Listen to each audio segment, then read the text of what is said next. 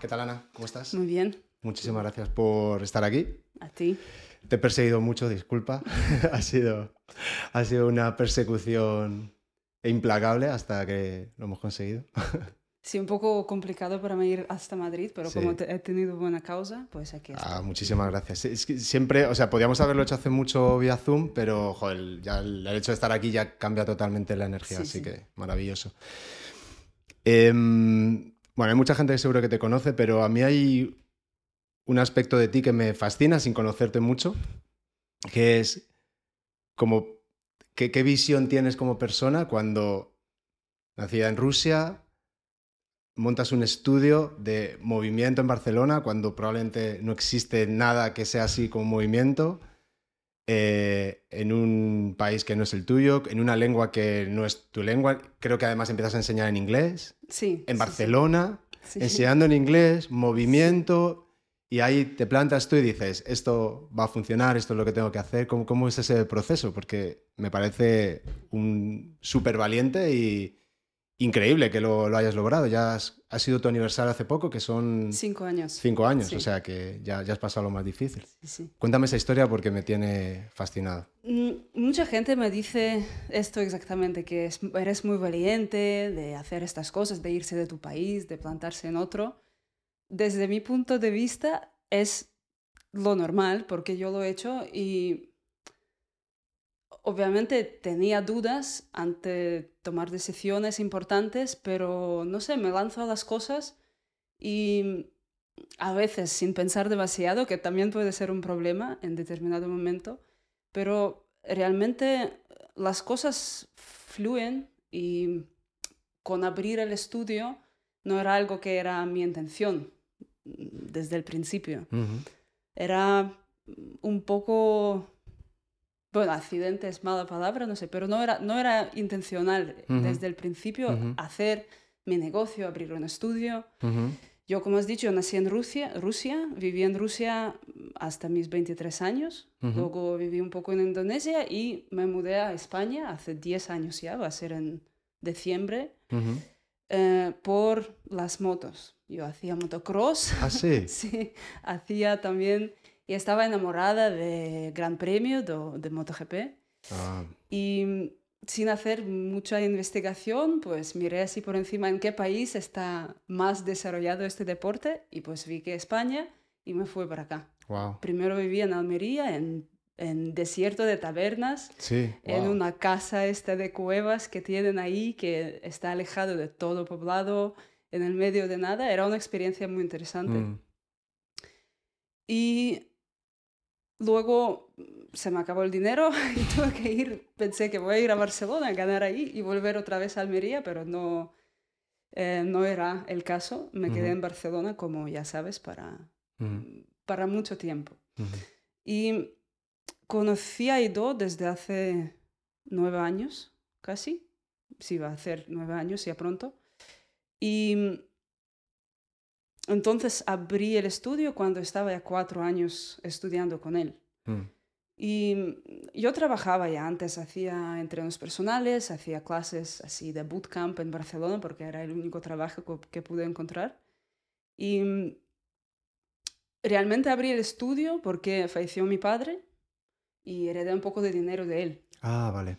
Sí, y era un momento que yo no sabía qué hacer con este dinero porque no era suficiente para invertir en un piso o comprar algo más, ¿sabes?, de inversión a largo plazo. Tampoco pensé que sería buena idea malgastar dinero de mi parte en viajes y comer. Y entonces pensé, como ya hacía lo de Ido, que voy a abrir un estudio. Lo consulté con mi marido, uh, bueno, novio en este momento, y él me ayudó a hacerlo. Y pues aquí estamos. Entonces será un, una historia así un poco aleatoria, porque era un momento, vamos a abrir el estudio, sí, vale, venga, va, eh, en Barcelona, en Barcelona, porque él vive en Valencia todavía. Y desde ahí hemos empezado y sigo hasta ahora, porque yo siempre creía en lo que hago siempre le veía mucho valor porque yo sé cómo ha cambiado mi vida y entonces mm, no era la cuestión de hacerlo o no hacerlo como el negocio que va, a poder tener éxito, pero hacerlo como algo que puede aportar valor a otras personas y una plataforma en que yo puedo compartir la práctica con los demás. Eh, te voy a pedir una cosa, ponte el micro un poco más, como ah, más recto. Ahí, eso, con que está ahí. Ya está, que está ahí cerca. Vale. Y mm, sí, al final es, es, un negocio que evidentemente cuando, cuando haces algo así no esperas ganar un montón de dinero, pero sí yo entiendo que esperas hacer algo significativo con tu vida. Y acabas de comentar que, que habías experimentado en ti misma la transformación o había cambiado tu vida de alguna manera el haber empezado esta práctica. ¿Y cómo, cómo fue ese proceso? ¿Cómo, ¿Cómo experimentaste ese proceso de cambio? ¿En qué, ¿En qué te afectó el empezar a moverte desde este punto de vista más profundo, más eh, radical, de, encontrarte contigo misma a través del movimiento? Mm, el proceso era y sigue siendo un proceso gradual. No puedes saltar de, A a Z en un paso, ¿no? Mm. Mm, yo siempre me movía de una forma u otra. Hubo una temporada en mi vida cuando yo no hacía nada deliberadamente, pero sí que era siempre persona activa. Yo he hecho atletismo de, pequeña, luego he hecho motocross, he hecho motos de carrera. también hacía surf, bodybuilding, muchas cosas, ¿no? fitness incluso, calistenia. Y cuando conocí a Ido, me interesaba primero aprender a hacer verticales y cosas en las anillas, ¿sabes? Como yo creo que la mayoría de la gente, porque hace nueve años es lo que era lo que tuviste en, en YouTube, ¿no? He ido haciendo cosas de fuerza, haciendo cosas de locomoción, haciendo acrobacias, ¿no? Y es muy llamativo y obviamente mm, primer, primero lo que estaba pensando es, eh, yo quiero moverme así, yo quiero poder hacer estas cosas. Y yo conocí realmente sobre Ido por casualidad. Yo estaba en la playa en Barcelona haciendo calistenia y me acercó una chica que hacía fotos, tenía un proyecto de la gente de Barcelona de, de todo estilo y me acercó y me pidió hacerme una foto de cómo yo estoy entrenando. Yo le dije, vale, perfecto. Ha hecho unas fotos y luego en un par de meses no pregunté ni su nombre ni nada, estaba caminando por la calle de Barcelona, la encontré y digo, hostia, eh, tú, me has hecho la foto ahí en este momento, tal, y hemos empezado a hablar. La persona esta era Samantha, una chica de Estados Unidos que ha vivido aquí durante muchos años, y ella en este momento también acababa de descubrir el trabajo de Ido, y de hecho, como dos semanas antes de que nos cruzamos en la calle, estuvo en Movement X, en no sé dónde. Y hemos empezado a hablar y hemos luego quedado y me dije, tienes que subir a mi casa, te voy a enseñar unas cosas. En casa ella tenía anillas, un rack de sentadilla, no sé qué. Y me dijo, porque yo ya estaba buscando algo, em, porque yo entendía que en el trabajo que hago, si las personas vienen a mí, por ejemplo, yo tenía un chico que tenía una lesión muy fuerte de, después de motocross y yo no sabía cómo ayudarle, yo no tenía ni idea de qué hacer con esta persona que tiene como una fractura de la rodilla hmm. y no sabía ni por dónde cogerla y me dio incluso miedo aconsejarle algo porque es mucha responsabilidad, es un cuerpo humano, si yo hago un error y le aconsejo una cosa equivocada, puede ser que él no pueda caminar o que se queda cojo para el resto de la vida. Y entonces mm, hemos empezado a hablar de esto con Samantha y ella me indicó el nombre. Dice, mira este tío, que acabo de estar, en su seminario, me escribió el nombre y digo, vale, yo llegué a casa este, esta tarde, abrí Ido Portal, YouTube y empecé a ver todos los vídeos, leí todo el blog, estaba... El, famoso blog. Este sí, el famoso blog en el Blogspot desde hace un montón de años. La de horas que habremos echado ahí gente... Sí, sí. Eso, eso Alguien lo recuperó hace, hace poco y lo tenía todo organizado y eso había hecho un trabajo. Sí, sí, sí. Sigue ahí, ¿eh? en el blogspot. todavía todavía sigue en el blogspot. Si pones idoportalblogspot.com, ahí sigue. Abandonado, pero ahí está todo el inicio, ¿no? Exactamente. Y hay mucha, mucha información valiosa. La gente cuando me pregunta cómo puedo empezar en esto, les siempre mando enlace a este blog. Sí, sí. Para empezar, conceptualizar las cosas porque, claro, como he dicho, a lo mejor donde está ido ahora para las personas que acaban de empezar es demasiado. Mm. Vale, volviendo a la historia con Sem, ¿no? Em, y yo estaba fascinada porque, no sé, vi todos estos movimientos y obviamente mi eh, parte consciente era de, hostia, yo quiero mover así, es muy chulo, pero había algo más detrás que yo sentí. Mm. Y el día siguiente contacté con, con, ellos y pagué online coaching enseguida. Dije, yo quiero probarlo, quiero hacer esto. Así, del tirón. Sí, así del tirón. Como te he dicho antes, está bien, yo me tiro así a las cosas sin pensarlo mucho y me llamaba atención y algo había ahí que yo digo, tengo que hacer esto. Mm. Y pues desde ahí Qué bueno. sigo. Sí, sí, sí, sí, Aparte, muy, muy involucrada, ¿no? Dentro de este grupo selecto de, que están en su programa de mm. mentores. Yo no estoy en, mentorship, pero sí que mm, con Edo, bueno, no hay ninguna afiliación realmente. Incluso las personas que han estado en mentorship no están afiliados con él, porque él quiere tener otro tipo de relación con sus alumnos. Él no quiere hacer certificaciones y darte cinturones o algo, por, por, nombrarlo de alguna cosa, pero él funciona en la base de desarrollar relación personal con las personas y cada uno tiene su relación especial con él y su desarrollo, porque somos todos diferentes y necesitamos diferentes cosas. Y aunque seguimos siempre más o menos la línea que él propone, igual hay mucho espacio para que tú autoconoces a ti mismo a través de herramientas que aprendes de ahí. Y desde que empecé mm, con online coaching, haciendo todas estas cosas que era en principio mucha, mucho volumen de trabajo de fuerza, de verticales, de, eh, de movilidad, etc. Mi práctica ahora no tiene nada que ver con esto. Es muy, muy distinto en todos los niveles. Pero sigo pensando que es, tiene valor empezar por ahí porque te da un poco de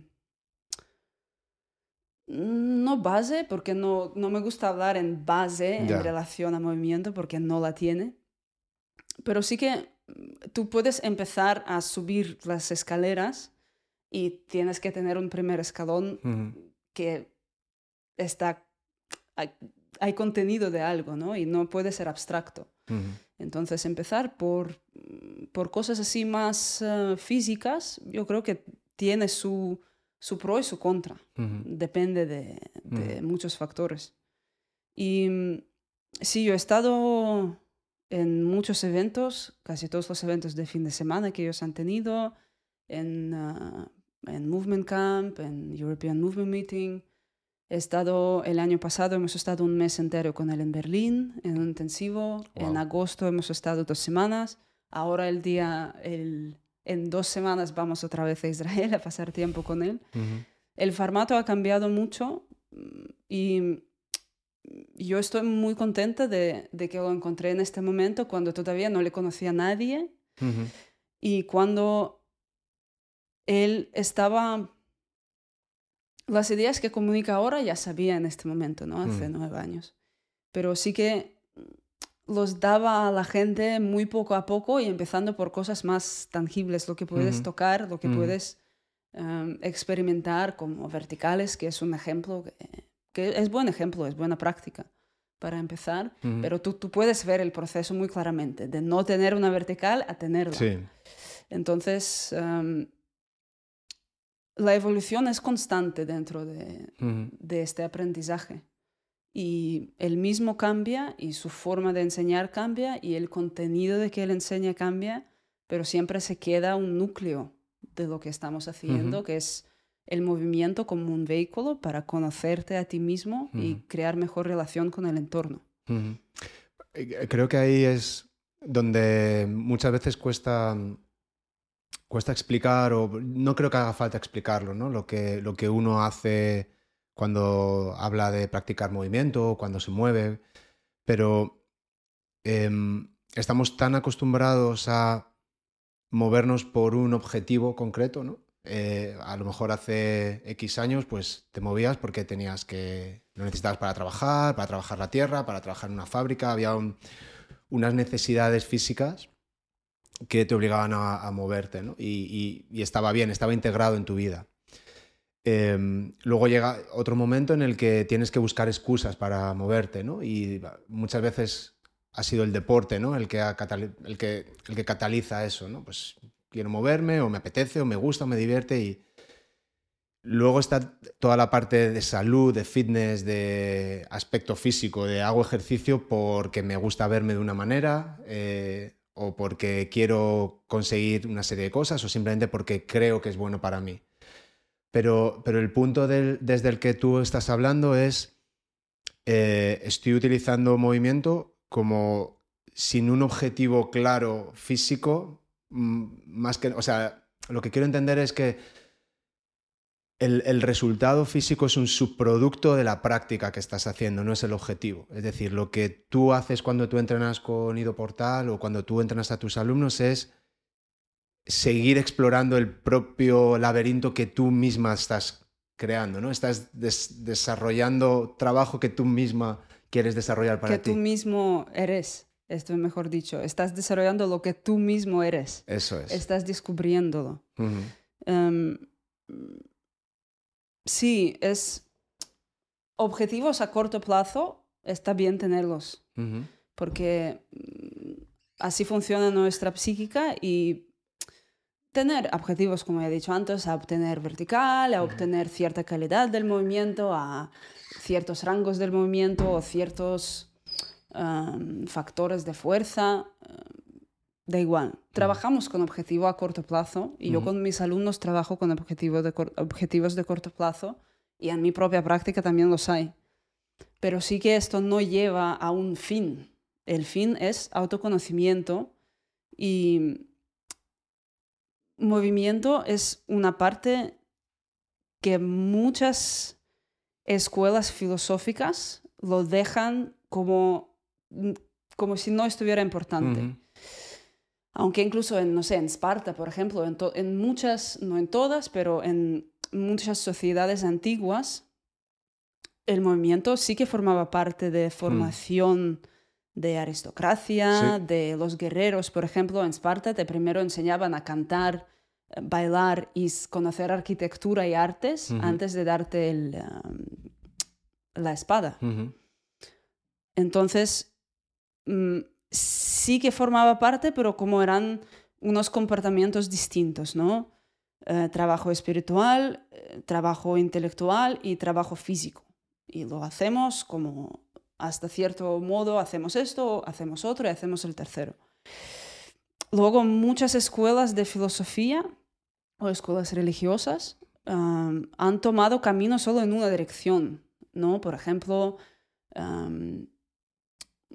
camino de fakir, que es el camino de cuerpo solo. Ellos trabajan solo con el cuerpo con el fin de iluminarse a sí mismo, ¿no? En Zen budismo es el trabajo espiritual solamente y dejan muchas cosas fuera. Y trabajo de, un yogi, por ejemplo, que trabaja con la mente. Es como a través del cuerpo, pero realmente ellos, el enfoque principal es la mente, de conocer la mente y controlarlo. Lo que nosotros proponemos es tomar las tres partes y llevarlos al mismo sitio porque yo no creo que es posible realmente de hacer un cambio significativo en un individuo sin llevar todas partes de él al mismo punto. Y hay esta idea, la dicotomía de mente y cuerpo, como son cosas opuestas o como son dos partes que tienen una relación entre sí, mm. cuando en realidad puedo decir desde mi punto de vista, pero por mi experiencia y experiencia de muchas otras personas, mm, yo sigo pensando que es la realidad objetiva, que la el cuerpo y la mente es una cosa que no sabemos cómo nombrarlo, ¿no? Un ser humano, tú no puedes tener una experiencia sin cuerpo. Esto es imposible. Tú no puedes tener emociones sin cuerpo. Cualquier experiencia que tenemos están procesadas siempre dentro del sistema nervioso. incluso experiencias espirituales, ¿no? La gente que toma psicodélicos tiene una experiencia que describen como algo fuera de este mundo, pero lo procesan dentro del sistema nervioso de un ser humano. Y toda, todo el sistema sensorial, toda la información que perciben, de repente está ampliada o es diferente o es extraña o es distinta, pero pero evidentemente las, las, señales es información que viene de los tejidos. Exactamente, siguen existiendo en el mismo sitio. Y luego hay una, hay una cosa muy interesante, que eh, el, propio cerebro, por muy maravilloso que sea a la hora de pensar o de resolver problemas, eh, todo ese proceso cognitivo tiene sentido en tanto en cuanto vayamos a hacer algo con ello o no. Es decir, si al final... yo puedo pensar mucho, pero no hago nada, ese pensamiento no va a ningún sitio. Entonces, la manera de expresarlo siempre es, ahora yo estoy hablando, pues es movimiento. Estás, estoy gesticulando, o estás escribiendo, o te estás comunicando. Cualquier, cualquier acto mental automáticamente tiene una, una manifestación a través de un movimiento.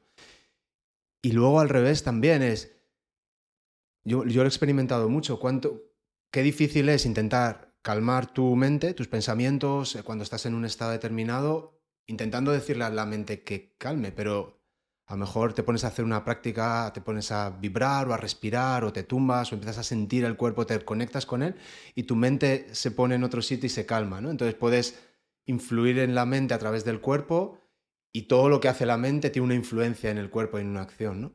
Con lo cual, eh, esa dicotomía, esa separación es totalmente es un constructo, nos lo hemos inventado para estudiarlo, pero, pero no, no, puede, no puede lógicamente ser algo separado, no, no, tiene sentido. Bueno, es por comodidad de comunicar nuestras experiencias, lo tenemos en categorías distintas, ¿no? Hay una categoría que son experiencias de emoción, una categoría que son experiencias físicas, ah, experiencias espirituales, etcétera, etcétera. Pero el Rasmus Olme, uno de mis profesores, ha dicho mm, muy bonito sobre esto, que cuerpo y la mente son dos caras de una moneda y los podemos ver los dos a la vez solo mm. cuando estamos en movimiento. Porque, y trabajamos con movimiento porque esto es la capa más visible. La mente, cualquier persona que ha meditado, que ha trabajado con psicoterapeuta, es posible como cogerlo de alguna forma, ¿no? Y empezar a, sacar el hilo y trabajar con, lo que está pasando, pero es mucho más complicado que trabajar con el cuerpo que está ahí, que tú puedes empezar a crear la conciencia mucho más elevada a través de explorar lo que es tu estado físico y luego cuando ya la capacidad de autopercibirte a ti mismo aumenta, puedes empezar a dar cosas a, procesos más sutiles dentro de ti, como las emociones, el funcionamiento de la mente, pero e, es posible empezar por otro lado, que mucha gente empieza con respiración, aunque también es, tú afectas con respiración estado químico del mm, cuerpo. Totalmente. ¿no? Empiezan con psicoterapia, meditación, como ya he dicho, mm, pero a través del cuerpo es el camino que que mejor resultado da. Y en cierto momento tú tienes que empezar a trabajar con todas partes. ¿no? Nuestra práctica no incluye solamente el hecho de moverse, pero hay muchas capas dentro y son muy internas. Tú puedes ver a una persona haciendo algo, una acrobacia, ¿no? por ejemplo, un elemento acrobático y dependiendo de la intención que tenga, todo lo que va a conseguir es movimiento acrobático.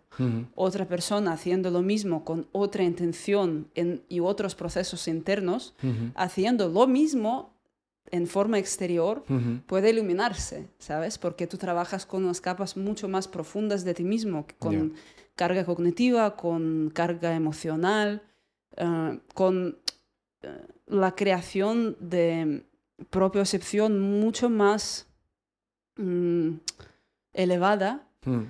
mm, porque también es algo de que estaba hablando hace muy poco con una alumna mía, que es fisio.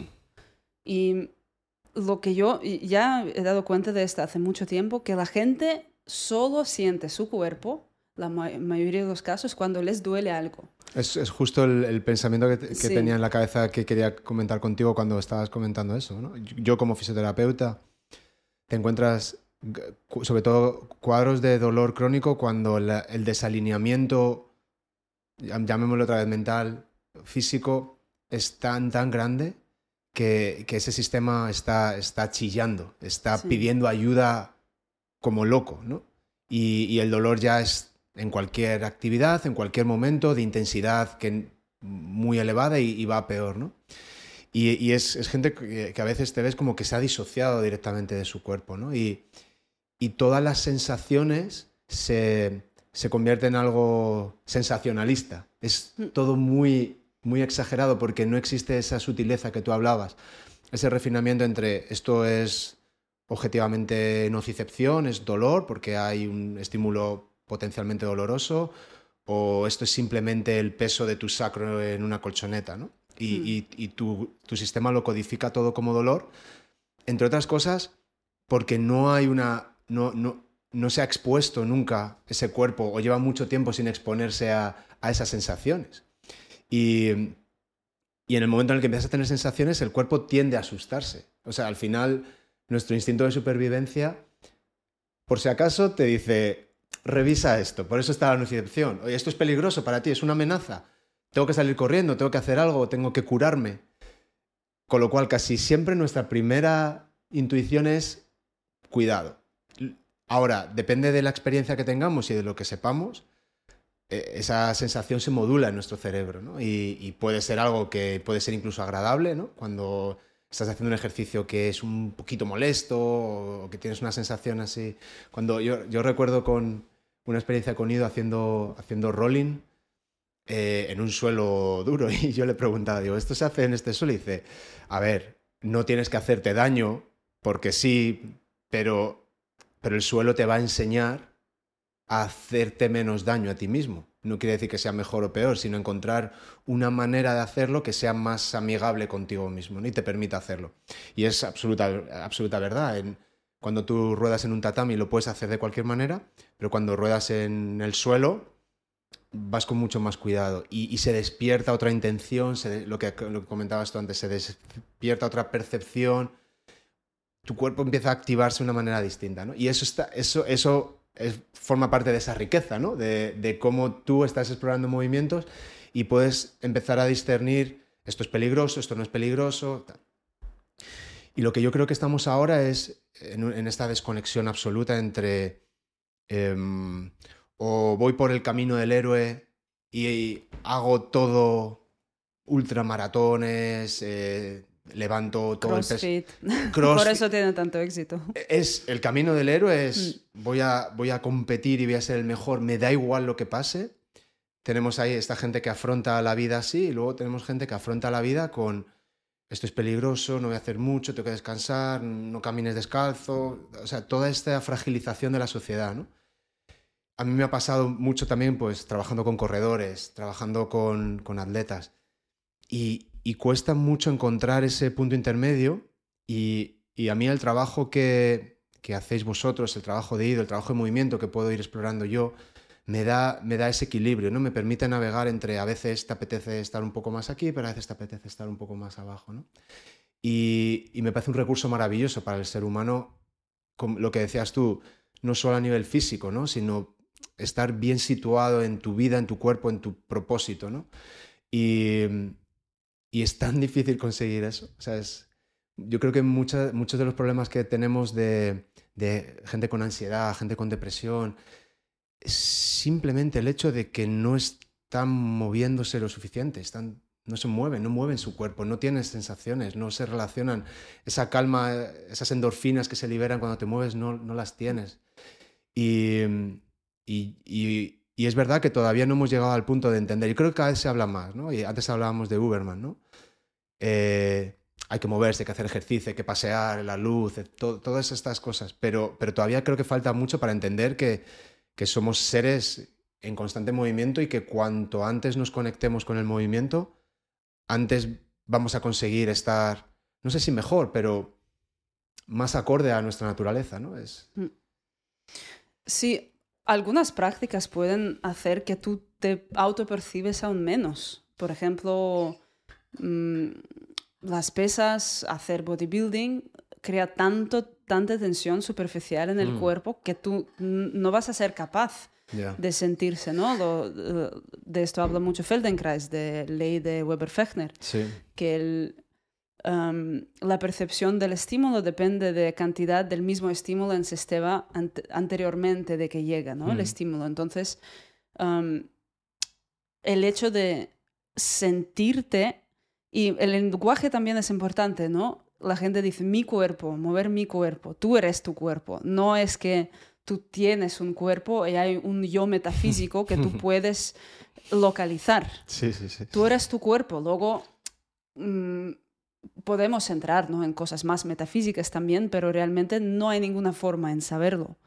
Y mientras estamos aquí en esta forma y podemos experimentarlo, yo creo que sin tener esto en cuenta, el ser humano pierde la experiencia que puede tener en esta vida.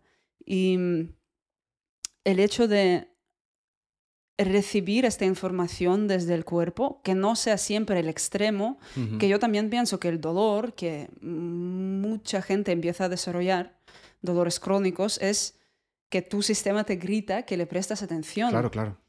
Y es siempre extremo. Todas las adicciones también vienen del mismo sitio, ah, porque cualquier sensación extrema como el orgasmo o sensación cuando tomas drogas también te hace sentirte a ti mismo, pero todo lo que está en el medio es como tratar tu día que solo hay dos puntos bonitos, ¿no? Cuando sube el sol y cuando baja. Y está. Y el resto del día no existe. ¿Sabes? Y desafortunadamente para muchas personas es así y todo lo del medio lo descartan completamente. Um, Gurdjieff, por ejemplo, él habla mucho de, mm, recordarte a ti mismo y, llevarte a ti al estado de recordarte siempre, de sentir tu cuerpo. Yo recibo todo el rato sensación que es neutra, ¿no? Yo siento como mi ropa toca mi piel, por ejemplo, lo que está pasando en el interior de, mi, de, mí, um, a nivel emocional, a nivel de víscera, y yo sigo trabajando cada día para aumentar esta percepción, porque es notar tu propia existencia realmente, no solo en los puntos extremos, pero cada minuto que estás despierto. Y es neutro, no es, es... Mm, mucha gente, por ejemplo, meditando, espera que de lo que hablan los budistas, budistas es el estado de euforía, cuando realmente el, es, el estado de calma, que no tiene ningún sabor. Es, lo que dices tú, es neutro desde, desde el punto de vista en el que tú no le estás aplicando una emoción. Es mm. decir, es, es como cuando si hablamos de energía, ¿no? Hay energía, no hay energía buena, mala, negativa, tóxica, es, hay energía. Pero tú le puedes dar una emoción, ¿no? Y tú puedes hacer de esa emoción eh, que sea lo que sea, pero yo estoy muy de acuerdo contigo en no, no todo tiene que tener un matiz, no todo tiene que tener una emoción, es lo que es, es lo que es y es lo que está pasando. Y a mí eso me da mucha paz, por ejemplo, a mí también el, el simplemente el hecho de saber que te puedes poner muy existencialista o muy nihilista de, bueno, estamos aquí de paso y en algún momento todo esto, absolutamente todo, todo lo que conocemos, todo lo que ha hecho el ser humano, va a desaparecer. Todo, no va a quedar nada de nada. Es imposible. El, universo en algún momento implosionará sobre sí mismo o lo que sea que sea esto. Con lo cual es todo efímero, ¿no? Es, todo es, y es lo que es. No es ni bueno ni malo, es lo que es. Y, eso da, da, mucha paz, ¿no? Y mm, antes también hablabas de cuando el, trabajo de Gurdjieff con sus movimientos, el, el, cómo buscar el trance a través de esos movimientos rítmicos maravillosos y eh, ahí había también mucha verdad, ¿no? E, e, era su forma de, alcanzar esa iluminación mm. o, de trascender o de resolver esos problemas tan difíciles que él se quería, esas preguntas tan complejas, ¿no? Y, encontró ahí el movimiento, ¿no? Con lo cual hay, es un campo súper bonito. Es maravilloso que haya gente como, como Ido que, que le dé todavía otra vuelta tuerca, ¿no? Que, haya cosas que podamos descubrir o redescubrir, porque a lo mejor esto ya lo habíamos descubierto hace tiempo.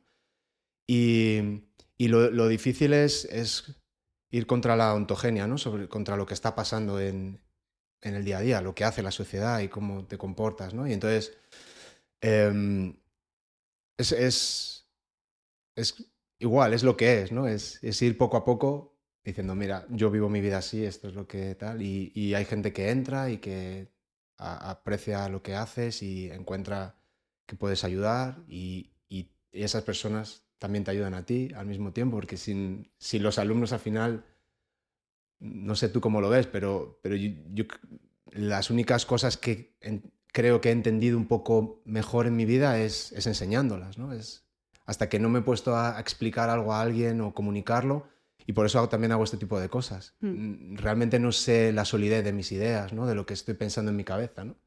Y eso es maravilloso respecto a lo que podemos hacer, ¿no? el poder enseñar a, a, la gente este proceso ¿no? de moverse, ¿no? o de descubrir o de experimentar el, el movimiento. ¿no? Y, y, me gusta eso, me gusta el, el enfoque es que es, que es, que es muy curioso. últimamente es que estoy muy metafísico. Es tan el concepto se ha vuelto tan amplio, tan general, que es como un lienzo en blanco. Es decir, es, tan difícil canalizarlo que es que no hace falta canalizarlo. No sé si me explico. Es, es tan... Eh, la belleza está en eso que tú acabas de decir. Es la sensación de mi piel, el frío, eh, las encías, la saliva, eh, los ojos, parpadear, el pelo. Tú, mm. puedes todo eso es, es, el movimiento. Entonces al final es todo, es, pero al ser todo volvemos a... A nada. Eso es. Sí, es complicado por eso comunicar estos conceptos, pero la, la generalidad de Ido es en que él sí que encontró la forma de hacerlo, especialmente en últimos años. Y el proceso que él ha creado, eh, porque es siempre intentamos poner en todas las cosas categorías, ¿no? que es, normal, ¿no? necesitamos comunicar y crear terminología para poder compartir el conocimiento. Y es lo que ha hecho realmente. Él ha creado terminología, él mismo dice que él no ha inventado nada, pero sí que él ofrece otra, otro ángulo de ver las cosas, pero aparte de esto, lo que llaman Ido Portal Method, ¿no? El método de Ido Portal, pero no existe tal cosa realmente. Em, es la es intento de categorizar algo que mucha gente ve desde fuera, desde el ámbito de redes sociales, sin realmente tener contacto con, el fuente de estas ideas. Y claro, lo pasan por el filtro muy sesgado, que no mm. tiene poco que ver con la realidad realmente. Ah, pero lo que llaman el método de portal realmente es el conjunto de ideas que te permiten buscar la forma de encontrar el mejor camino de autoconocimiento mm. hacia ti mismo. Y sí, por supuesto, existen ciertas metodologías que utilizamos en enseñar ciertas cosas que a través de hacer mucha investigación, en mucha práctica personal, hemos visto que son eficaces. Y no es una forma, no es que utilizamos un camino de A a B a C para llegar a hacer esto. Ah, sí que pueden existir los protocolos y ciertas formas de enseñar los conceptos, ¿no? para comunicar ah, conocimiento necesitas tener el contenedor que lo contiene, porque ideas abstractas sí. sí. Por ejemplo, Ah, no sé, conexión con el suelo. Yo hacía eh, boxeo tailandés desde hace, hace muchos años en Rusia y mi profesor siempre me decía esto, conecta con el suelo, conecta con el suelo. Que él decía, él no podía explicar. Él dentro de su cuerpo entendía lo que él dice. Y es este conocimiento no verbal en que no puedes poner palabras. Él sabía pelear, era muy buen peleador, pero no mm. era capaz de comunicar su conocimiento y crear proceso para otras personas para que lleguen a entender lo mismo. Ahora, por ejemplo, eh, a través de trabajar con ciertas cosas muy específicas, yo sé cómo comunicar este, este concepto, por ejemplo, del suelo específico para mis alumnos y yo llegué a entender y sentirlo en mi cuerpo y yo sé el proceso en que puedo llevar a persona que entra a las puertas de mi escuela a entenderlo también y sentirlo, porque al final el trabajo de profesor es crear un insight, no sé cómo decirlo en castellano, en, ¿cómo se dice? Sí, como un, un, punto de descubrimiento. que tú tienes que sentirlo, porque es como el dicho este, ¿no? Con el dedo y la luna. Que te enseñan a la luna con el dedo, tú miras al dedo. Los las tareas y los procesos, los, las metodologías, es el dedo al final. Y la palabra luna tampoco es luna. Si tú no has visto la luna nunca, no vas a poder explicar a otra persona o entender qué te dicen por las bonitas palabras que pueden utilizar. Pero cuando tú lo has visto y cuando todos los dedos que te estaban apuntando a esta luna sí que han podido enseñarte la, dónde está hmm. localizada ella misma, sí que haces, ah, y esto es lo que está pasando con conceptos con que trabajamos, porque hmm. el, la metodología, vamos a dejar la metafísica aparte, ¿no? la metodología con que trabajamos con cuerpos para hacer que la gente se mueva mejor eh, y se cambia su sistema nervioso desde un nivel muy profundo, es al final esto, es saber cómo crear el proceso y cómo comunicar todos estos conceptos para que las personas lo sienten en su propio cuerpo y saben cómo aplicarlo a varias cosas que, en que se pueden ir. No sé, que tú con este concepto que acabo de mencionar, lo de conectarse con el uh, suelo, tú puedes ir a boxeo, a jiu-jitsu, a danza, acrobacia y te va a ayudar.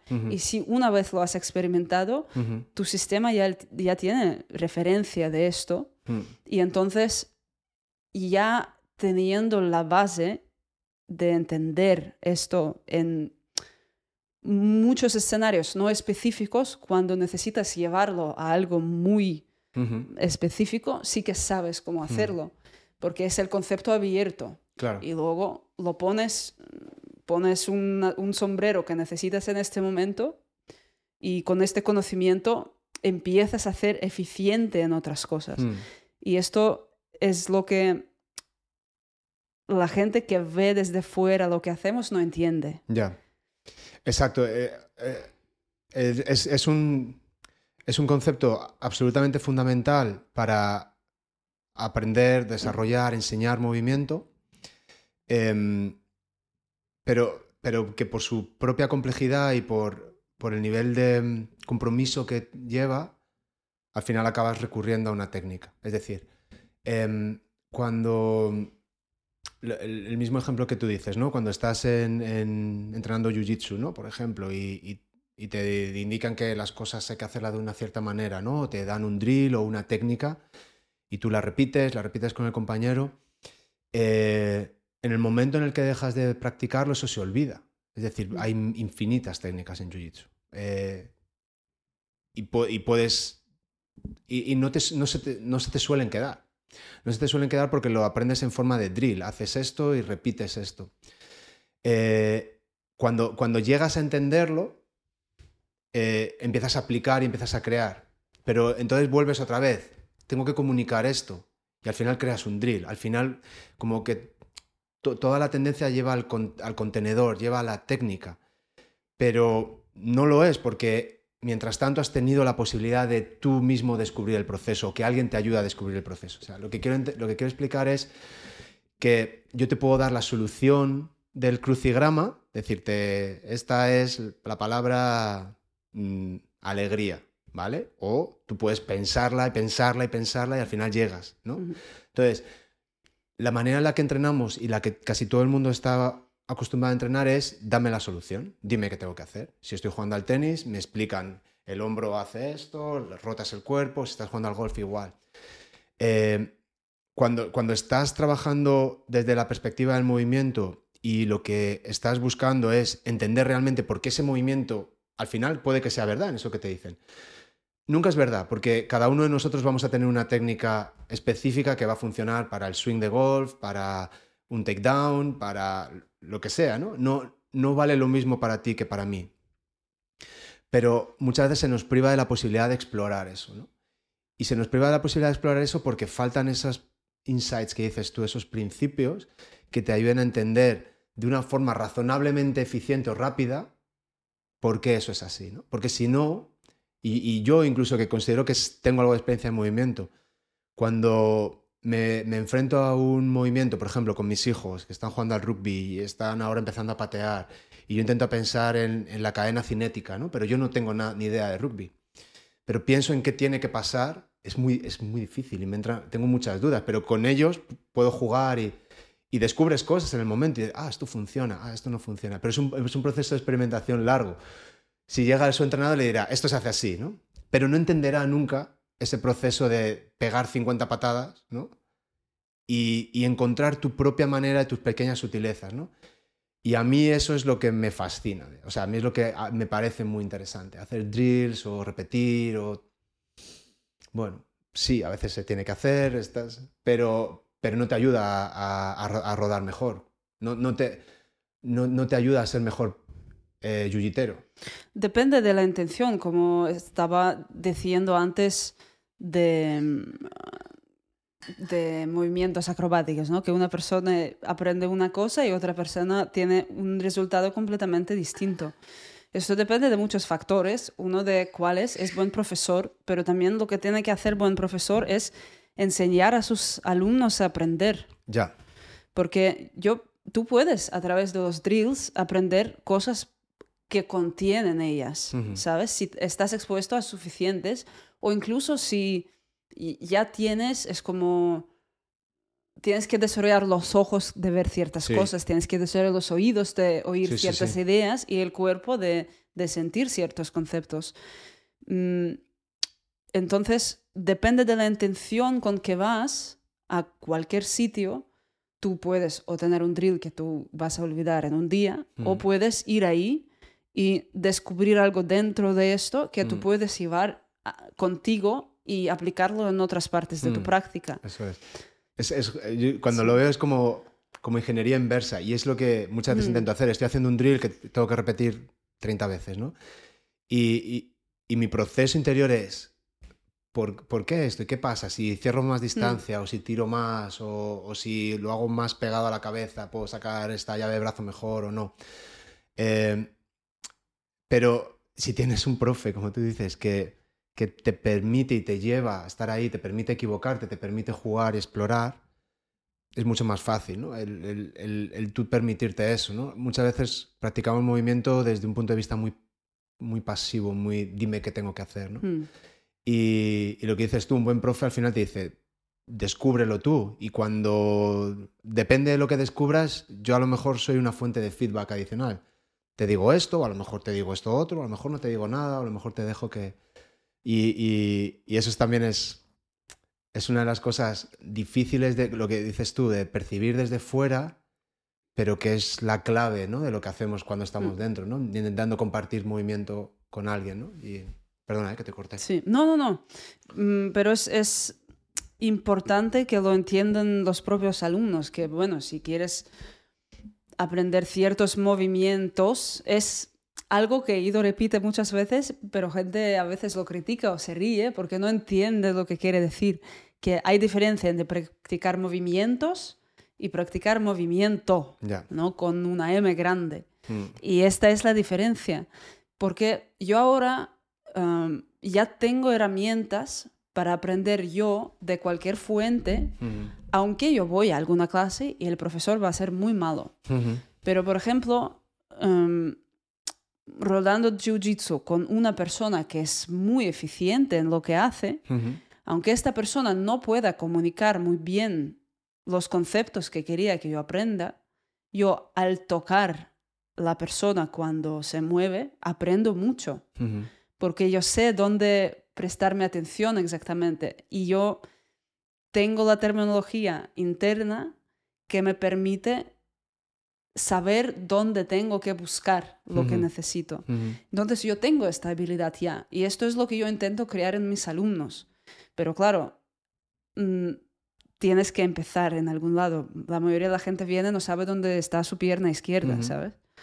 Y mm, el proceso tiene que llevar... Hay, hay sitio para todo, para hacer drills, para hacer cosas súper abiertas. El proceso de aprendizaje no hay una forma que es mejor que otra. Todas las formas, en ciertos eh, contextos, van a valer más que las otras, dependiendo de la persona, dependiendo de lo que estás intentando comunicar, de muchas, muchas, muchas cosas. Y esto es lo que tiene que saber buen profesor cómo enfocar aprendizaje de hmm. la persona que está delante, porque nunca puede ser genérico. Hay herramientas genéricas y puede ser que una cosa funciona bien para 10 personas, pero para, para la siguiente persona no va a funcionar y tienes que saber cómo sacarlo de ahí. Sí, yo creo que, mm, no, no, no sé si estoy del todo de acuerdo contigo en, en, que todas las maneras de aprender o de enseñar son buenas. Puede ser, ¿eh? Pero... No, no, no, no he dicho esto pueden valer, pueden valer en un momento determinado. No creo que todas son... Hay maneras mejores y peores de enseñar y aprender. Pero a veces las personas que están tan perdidas en lo que hacen, o por ejemplo, las personas que han sufrido uh, ictus o las personas que tienen problemas neurológicos, yo no puedo empezar con ellos con ciertas cosas. Entonces, a lo mejor para una persona Mm, curl de bíceps en la máquina sin nada más añadido a ello, va a ser el mejor punto para empezar. Y luego yo puedo decir, esto es una mierda, esto no es un buen ejercicio, pero puede haber caso. Y sí que es mucho mejor hacer algo diferente en forma general. Y en pocos casos voy a utilizar estas herramientas, pero pueden ser útiles, pero sí que hay mejores y peores cosas de aprender a enseñar, obviamente. No, no. Sí. hay, últimamente he estado leyendo mucho eh, trabajo de, Bernstein y, y, luego todo, que al final hubo un momento como que Bernstein se olvidó y, y, de repente ahora hace 15, 20 años se ha redescubierto y se trabaja mucho y se le cita mucho y, y se ha reconocido su figura y es verdad que hizo avances muy interesantes ¿no? en cómo aprendemos a movernos y, Mm, y, esta idea de, de, la repetición sin la repetición, ¿no? O sea, esta idea de repetir haciendo drills, siguiendo una instrucción, intentando que sean siempre perfectos, sabemos que no es una muy buena manera de aprender. Es verdad que lo que mm. dices tú, a veces necesitas empezar por algún sitio. A veces hay tanta desconexión que el hecho ya de moverte o de coger una pesa, una mancuerna, es increíble información para el sistema nervioso para, y, necesitas estar ahí.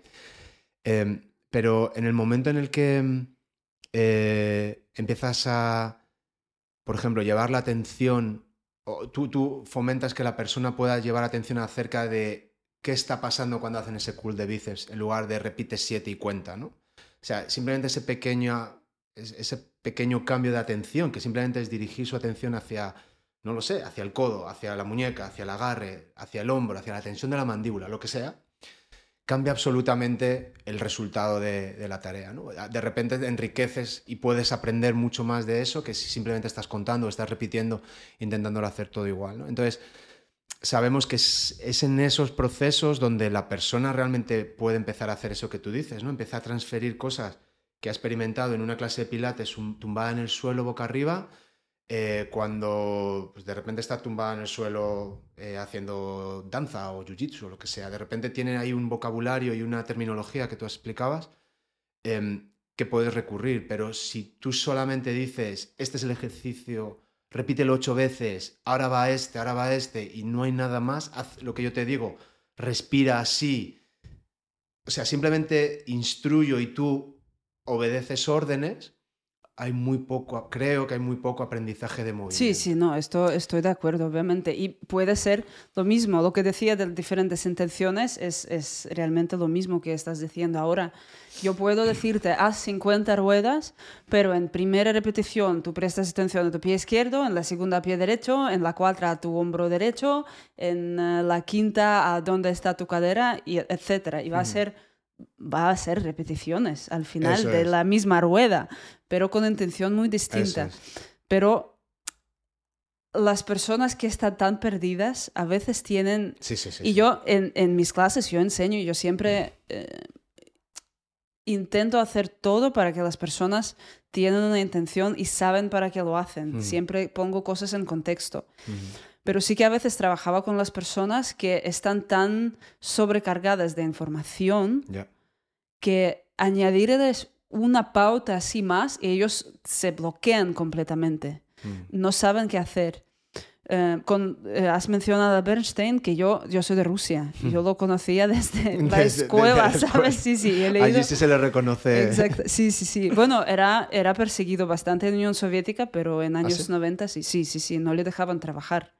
La Unión Soviética, de hecho, casi se perdieron todos sus, uh, sus investigaciones, investigaciones porque tenía problema con, con Brezhnev, creo, o algo, o alguien de ellos, um, en años 50 con uno de los líderes de la Unión Soviética.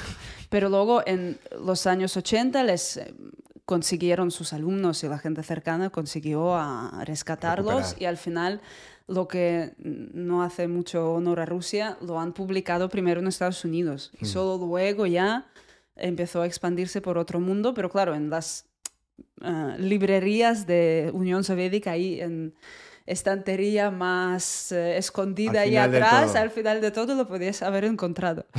y sí que su trabajo es eh, increíble y él era un pionero. En este momento no había la tecnología que hay ahora para ver cómo funciona el cerebro, el sistema nervioso.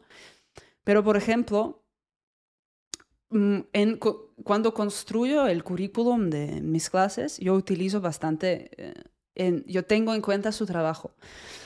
Pero cuando alguien entra y necesita aprender a coordinarse de una forma general, yo creo que si él va a leer primero a Bernstein y saberlo en la forma tan compleja, puede llegar a paralizarse completamente. No, absolutamente. Parálisis por análisis. Exactamente. En la hora de aplicarlo y cuando empiezan a pensar de forma tan compleja, pierden completamente el nivel este de de sensaciones sin ponerlas ninguna palabras, porque palabras corrompen.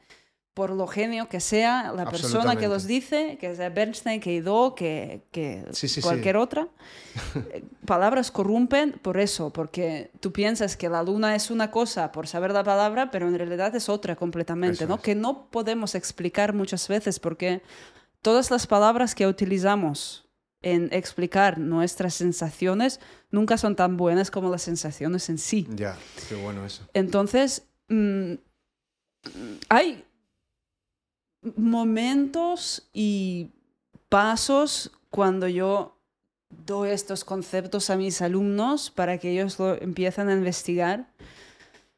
Pero depende, mm. depende también mucho de las personas que hay unos que son súper eh, tienen mucha tendencia de analizar todo y es lo último que les voy a dar.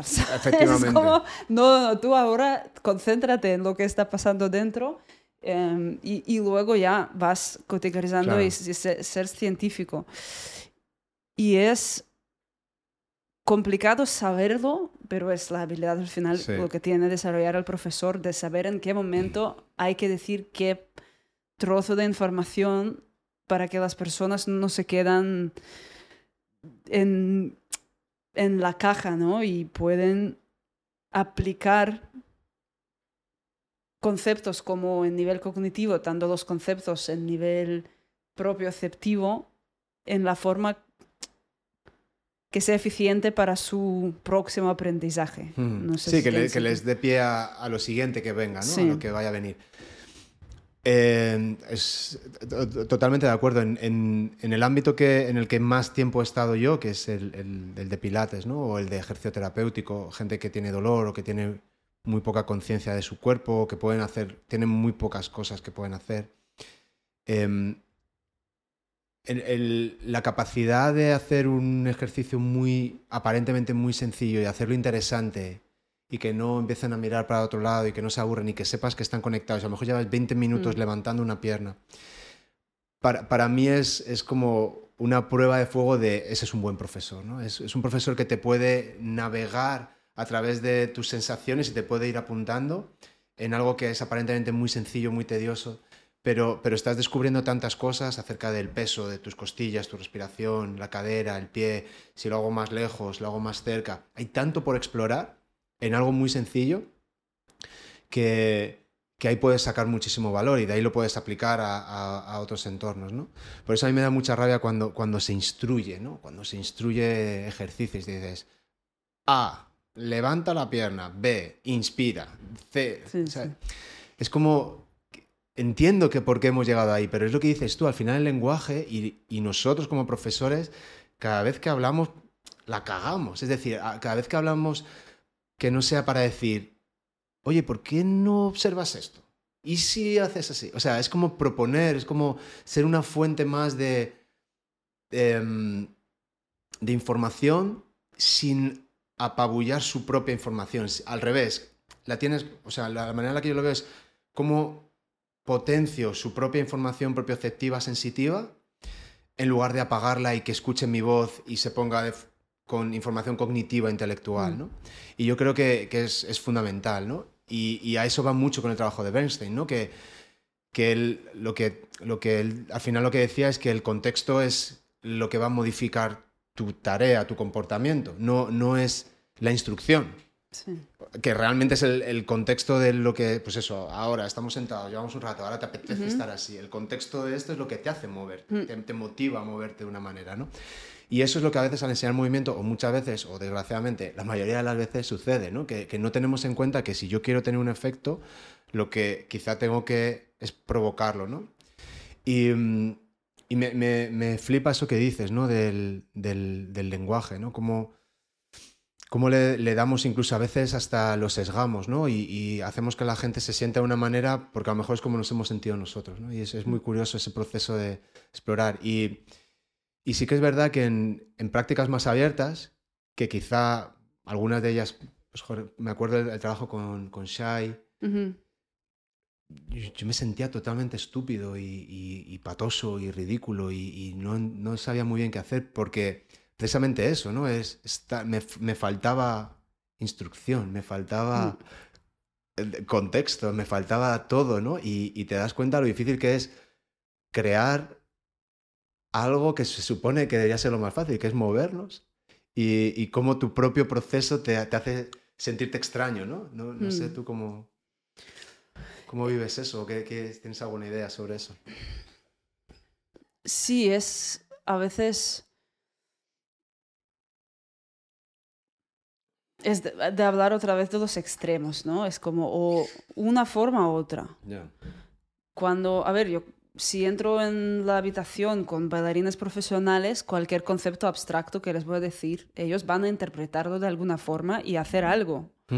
Si tú pones eh, personas que acaban de salir de la silla de, oficina y yo les voy a decir algo súper abstracto, ellos me van a mirar como yo estoy hablando chino a ellos, ¿sabes? Y mm, yo a nivel de mi práctica personal, también fluctúo, porque si yo necesito a, descubrir algo em, más concreto y yo sé lo que es lo que busco, sea a nivel cognitivo o a nivel más corporal, mm, dependiendo de eso, mi práctica puede ser estar en el suelo tumbada y solamente observando lo que está pasando o yendo y haciendo una sesión de danza, de, o en otro momento va a ser, no sé, la sesión de fuerza súper rígida y denominada por repeticiones. Luego es, yo, yo conozco a mi cuerpo y estoy siempre conociendo más y más cosas sutiles, siempre estoy intentando volver a a ser principiante. Porque esto me hace reflexionar mejor en, en, si lo que yo supongo que conozco es válido o no. Porque muchas cosas que, que pensaba hace cinco años que son ciertas, ahora lo veo de una forma completamente distinta. Y es el proceso normal de desarrollo de cualquier ser humano. Tú piensas de ti cuando tenías 15 años y de lo que, como ves el mundo ahora, son cosas distintas. Sí, sí. Y el cuerpo lo percibo de la forma distinta completamente ahora mismo. pero lo que yo he llevado de mi práctica y lo que es mi práctica es yo sé cómo guiarme a mí misma. Y esto es verdaderamente lo que práctica tiene que ser, de, de, de aprender lo que eres, lo, en nivel de persona y luego en nivel más metafísico también, pero ya es otro nivel completamente distinto de que tampoco podemos hablar en palabras. Yo no creo que estas experiencias se puedan explicar si no has tenido un contacto directo con ellas. Y el proceso es siempre este, y siempre tienes que volver atrás y revisar todo que ya sabes para saber si no estás yendo en un bucle o no, te, no haces rígido en lo que se supone que tú tienes que ser o cómo te tienes que mover o lo que estás haciendo, mm. ¿no? Por ejemplo, con la práctica del movimiento cuando se popularizó, en el momento cuando Ido estaba trabajando con McGregor, y en este momento hacía ciertas cosas más que las otras, ¿no? Locomoción, movilidad y, no sé, las olas de columna. Y esto se ha quedado en el tiempo como un flash. Esto es la práctica del movimiento. Estas cosas. Y es lo que se percibe muchas veces y en muchos cuerpos esto se ha quedado así. Pero tiene que evolucionar. Ahora mi práctica no tiene nada que ver con esto. Hago acrobacia de vez en cuando. Eh, algunas cosas que todavía, elementos que no tenía, mm. pero... ¿Cuál es tu, tu objetivo? ¿Cuál es tu motivación? El, cuando tú, no sé si diseñas tu práctica o la improvisas o... ¿Cómo...? Me sigue guiando Ido. Sí. Yo sigo... la mayor parte del proceso me guía él y luego yo tengo mis propias cosas que yo hago por mi cuenta, pero utilizando como matriz de, de, lo que él propone, porque realmente lo que él enseña es cómo aplicar esto de todo lo que estaba hablando antes, cómo aplicar aprendizaje a cualquier ámbito. Entonces, yo, sí, mi práctica ahora mismo, yo hago mucho trabajo somático y sí que yo creo que necesitamos profesor siempre y siempre tiene que ser persona que puede mirar de un punto que está más adelantado en el camino en que estás, porque no podemos nosotros mismos saber lo que no sabemos sobre nosotros, porque hay mm, puntos blancos que tú no eres capaz de conocer. No, no sabes lo que no sabes. No sabes lo que no sabes y no puedes ver más allá de donde estás en este momento. Y si no hay alguien que que te lo puede indicar, realmente el desarrollo no es tan, no es tan completo. Entonces yo, yo creo firmemente que necesitas tener profesores. Mm, luego hay, yo tengo mis intereses que yo desarrollo, por ejemplo, trabajo mucho con la voz, hago otras cosas más de danza, cosas también más de, de filosofía, ¿no? de, de, de, palabra que me gusta escribir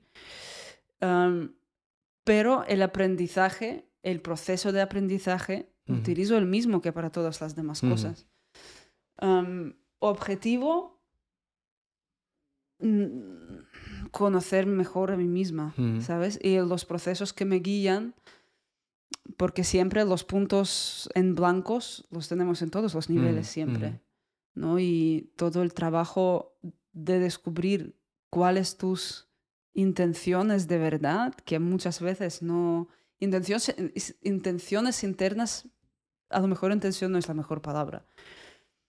Pero bueno, todo el condicionamiento que nos, con que hemos crecido, con los padres, con el entorno, con la sociedad, con el país,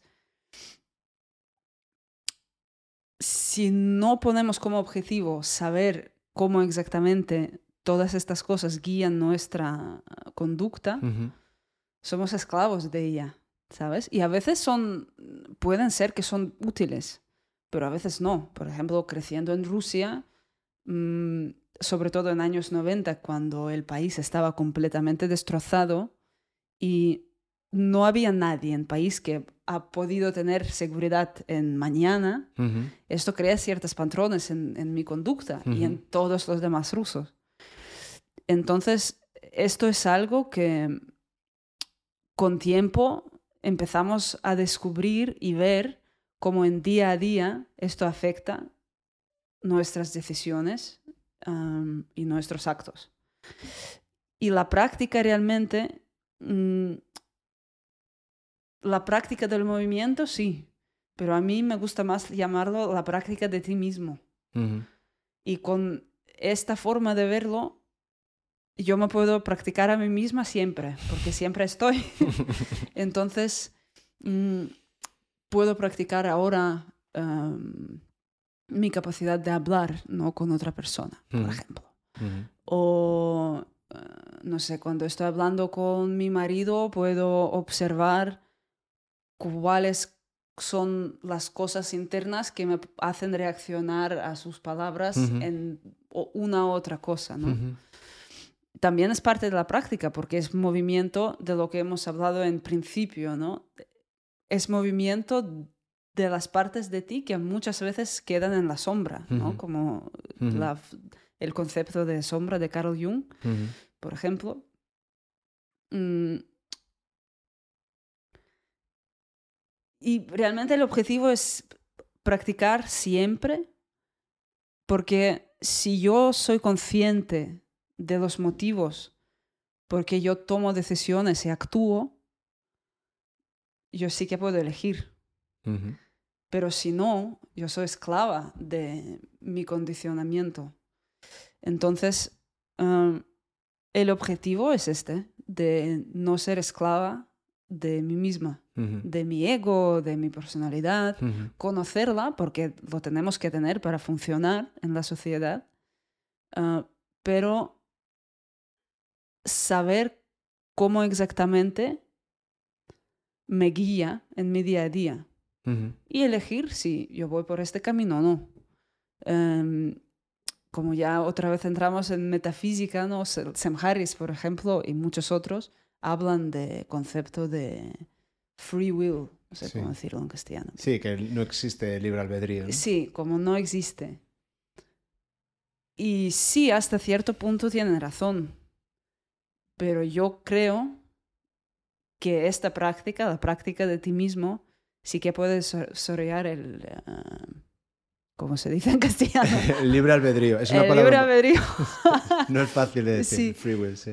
Porque tienes que... Tú puedes tener la elección libre de actuar o no hmm. de cierta forma. Hmm.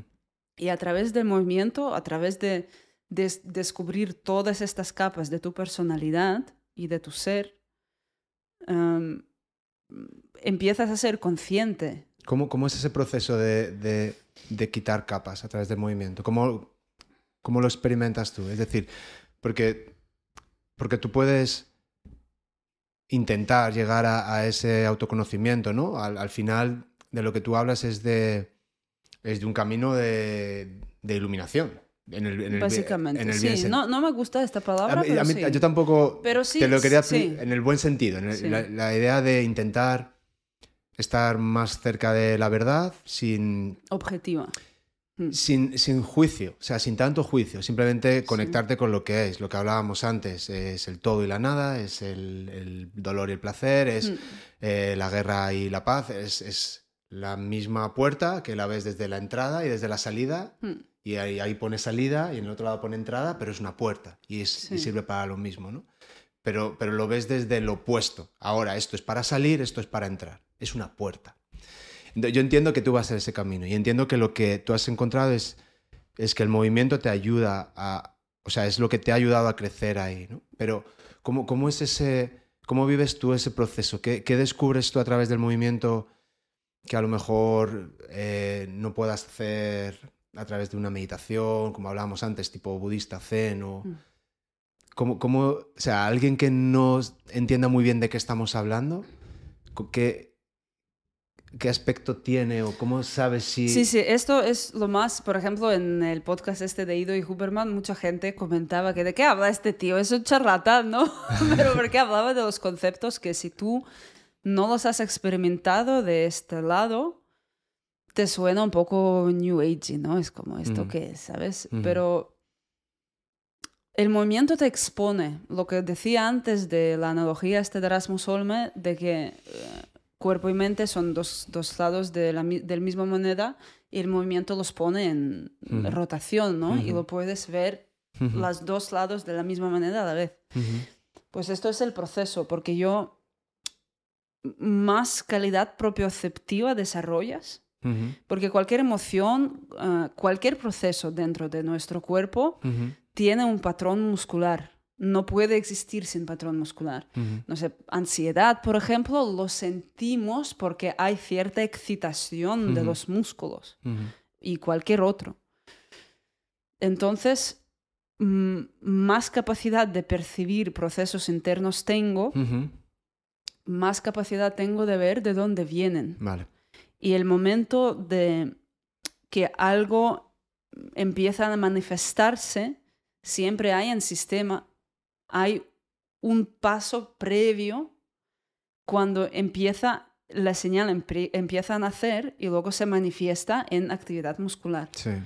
Entonces, el proceso este de exponer este espacio cuando la señal empieza a nacer y se manifiesta y decidir si quieres que se manifieste o no.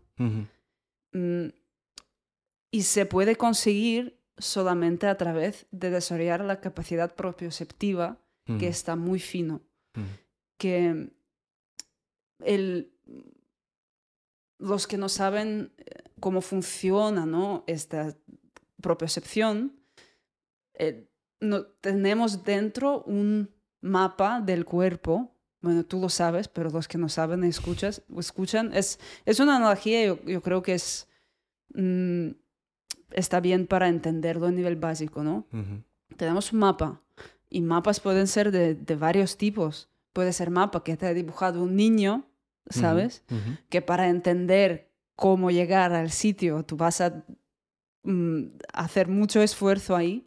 Y hay mapas de Google Maps con todos los arbolitos, ¿sabes? Y pequeñas cosas en las eh, calles, donde tú puedes orientar súper bien. Entonces, crear estos mapas puedes solamente a través del movimiento y observación. También la meditación es la práctica, es la parte de mi práctica. Que es trabajo, ¿no? Como he dicho, trabajo de mente, de, de la parte mental, de, de parte corporal y de parte espiritual. Lo hacemos todos como un paquete, no Ujú. son tres vías separadas. El movimiento es más obvio y desarrollando esta calidad de los mapas dentro del sistema te permite ver mejor qué es lo que está pasando. Ujú. Y solo lo puedes hacer a través del movimiento. Ujú. Y movimiento consciente, movimiento con la plena atención, movimiento Sí. con intención interna de conocerlo, no solamente las repeticiones tontas sin, sin nada por Sí. detrás, sin ningún contexto. Sí. Ah, eso, eso es. Sí, es. em, creo que, que este patrón que tú indicas se, se repite mucho con el, en el ser humano, es decir, es, es muy redundante. Por ejemplo, te comentaba antes, ¿no? Que me, me empecé a interesar por el mundo del café hace unos años, ¿no? Eh, al principio sabes que te gusta el café, ¿no? Es un poco cuando dices, aquí hay algo, ¿no? Te- tomas una bebida y de repente tomas una bebida un poco diferente y dices, ¿qué, qué ha pasado? No es el café que conocía y te mueve algo. Y entonces despierta tu curiosidad. Cuando despiertas tu curiosidad, estás dispuesto a aprender, quieres aprender, tienes, quieres descubrir qué hay ahí, ¿no? Y entonces, cuando empiezas a conocer un poco más sobre, sobre el café, sobre diferentes cafés, pero cuando empiezas a catar café, de repente te das cuenta que tienes una capacidad sensorial inmensa que no utilizas para nada, que antes era amargo o ya, o poco amargo o muy amargo, ¿no? Sí, Eso era mi, mi, mi propiocepción del café, ¿no? Y ahora empiezas a, a- a notar eh, si tiene acidez, o si tiene dulzor, o, o si es eh, achocolatado, o si es afrutado, o si es floral, o, o ti- tienes, de repente, se empieza a abrir el mapa y, y ese mismo proceso te hace disfrutar más del propio proceso. Es decir, el, tener más información del proceso también te indica, ¿no? Y, también empiezas a conocerte a ti más. Ah, me gusta Etiopía porque tiene esto y esto, pero resulta que este es un Colombia y sabe a Etiopía, ¿no? Entonces empiezas a jugar, que es un concepto también muy, muy interesante, ¿no?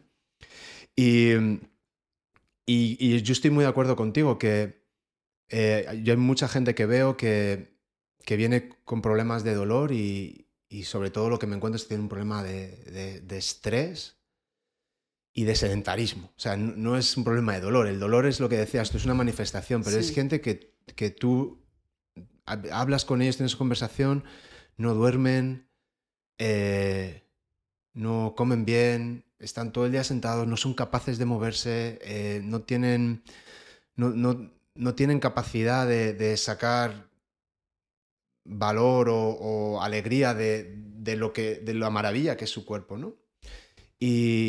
Entonces básicamente lo único que necesitas es intentar de alguna manera conseguir que esas personas empiecen a moverse un poco y cuando se empiezan a mover empiezan a dormir un poco mejor y cuando empiezan a dormir un poco mejor y a, moverse a lo mejor empiezan a comer un poco más y empiezan a, estar un poco más al aire libre y empiezan sus relaciones sociales empiezan a mejorar y, es como poner en marcha. ¿no? yo también creo que, muchos de, ahora se habla mucho de la salud mental, muchos problemas de salud mental es ese agotamiento físico, agotamiento real de un cuerpo que no puede más de estar quieto, que, te está, que te está avisando y dices, no puedo estar quieto. Es como cuando, eh, cuando estás en un avión y, llevas 12 horas que estás en el asiento del medio y estás, ah, te duele todo, que quieres moverte, tu cuerpo te está diciendo que te muevas hay gente que vive en ese asiento intermedio del avión durante años, ¿no? Y, quieren una solución. Y, quieres, y la solución es, es que moverte, haz, lo que los, los, seres vivos hacen, ¿no? Que se mueven, ¿no? y, y, luego si vas al punto que, que, tú dices y encima lo enriqueces y, le das matices y lo exploras y te empiezas a interesar por él, ya es, es maravilloso. Es, y, y yo, este, este concepto, la verdad, la, única persona que, realmente me lo ha explicado, como ahora me lo estás explicando tú, pero que yo he oído desde este punto de vista tan profundo, ha sido, profundo, ha sido Aido. Que, que realmente ha sido capaz de, ir un poco más allá de lo físico, de lo evidente, ¿no? del dedo, y, hmm. y, te ha dicho, espera, que está la luna. ¿no? Y yo creo que eso está muy bien. Y es verdad, y yo, este podcast también era un poco poder explicar eso, ¿no? Pues se habla mucho de la cultura del movimiento, ves a la gente que te dice, ahora hacemos trabajo de CrossFit y ahora habilidades. Y habilidades son, pues yo qué sé, pues hmm. a lo mejor alguna locomoción. Y, pero está, sigue estando muy vacío, ¿no? Para mí sigue sin ser una práctica de movimiento. Y yo en una consulta de fisioterapia muy, con muy poco movimiento desde fuera, yo puedo enseñar, sé que puedo enseñar mucho movimiento. Mm. porque sé que puedo despertar eso, ¿no? Entonces, para mí es, es ahí donde está, donde está el valor. Y, y, joder, me encanta que, que, que estés ahí en, tu reducto, ahí, que te hayas venido aquí a España mm. y que lo estés haciendo. ¿Cómo, ¿Cómo son tus, cómo llegan tus alumnos a ti? Porque claro, tú ya, para que tus alumnos te lleguen, ya hay un filtro, es muy difícil, hay miles de opciones, ofertas, gimnasios abriendo, tendencias nuevas. Tú te mantienes con tu filosofía de hacer tu grupo. ¿Cómo, cómo lo haces? ¿Es, fácil? ¿Es difícil? ¿Cómo, ¿Cómo experimentas esa parte de transmitir tus ideas ¿no? a, un nicho tan el nicho del nicho del nicho pues vas a una tienes casi casi que seleccionar a, a, tus alumnos no sí eh, yo tengo muchos filtros en la escuela. No es que tú vienes y puedes hacer una clase suelta o vienes porque sí.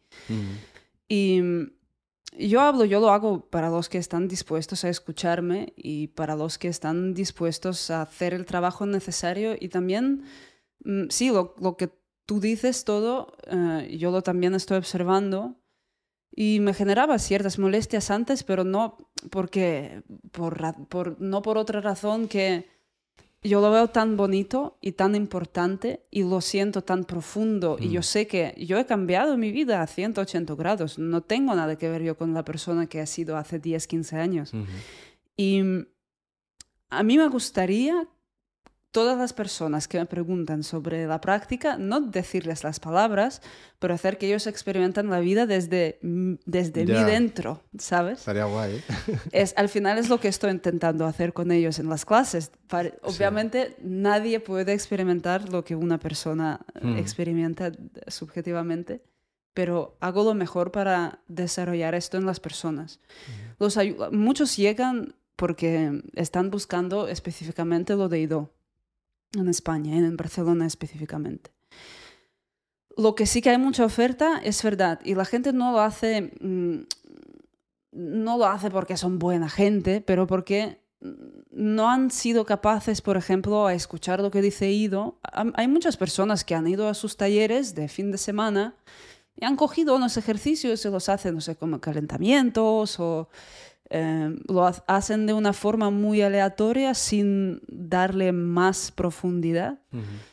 Y lo hacen porque hay, han visto ahí algo, pero no han sido capaces, no han decidido de ser aprendiz ¿no? de él y no han sido capaces por su propia cuenta de extraer el núcleo y lo hacen de las mejores intenciones, porque cuando tú mueves de esta forma abierta, aunque no le pones nada más que esto, algo cambia dentro de ti. Luego, en la escuela yo tengo reglas bastante estrictas, no puedes venir menos de tres clases por semana, la gente puede apuntarse mínimo un mes, tienen que hacer clases de introducción porque me importan mis alumnos que vienen y hace años y yo no quiero gastar tiempo explicando las mismas cosas que ellos han escuchado ya diez veces. Em, yo hago lecturas, doy muchas cosas teóricas también para que puedan leer, les doy mucho espacio para su propia práctica, etc. Em, filtro como negocio no es el mejor modelo de negocio que puede estar. Em, si yo lo abriría más, yo entiendo perfectamente que podría ganar mucho más dinero, lo podría expandir mucho más por todo el país y fuera. No es mi intención, obviamente yo, yo quiero mm, ganar dinero con mi trabajo y lo hago, pero mi mayor motivación es comunicar a las personas de la forma que lo veo yo. Y muchos no van a estar dispuestos de escucharlo y entonces no van a venir o van a venir a la clase de introducción que hago y van a decir que es demasiado. No exijo mucho. En las clases además yo no dejo gente cuando entra tarde.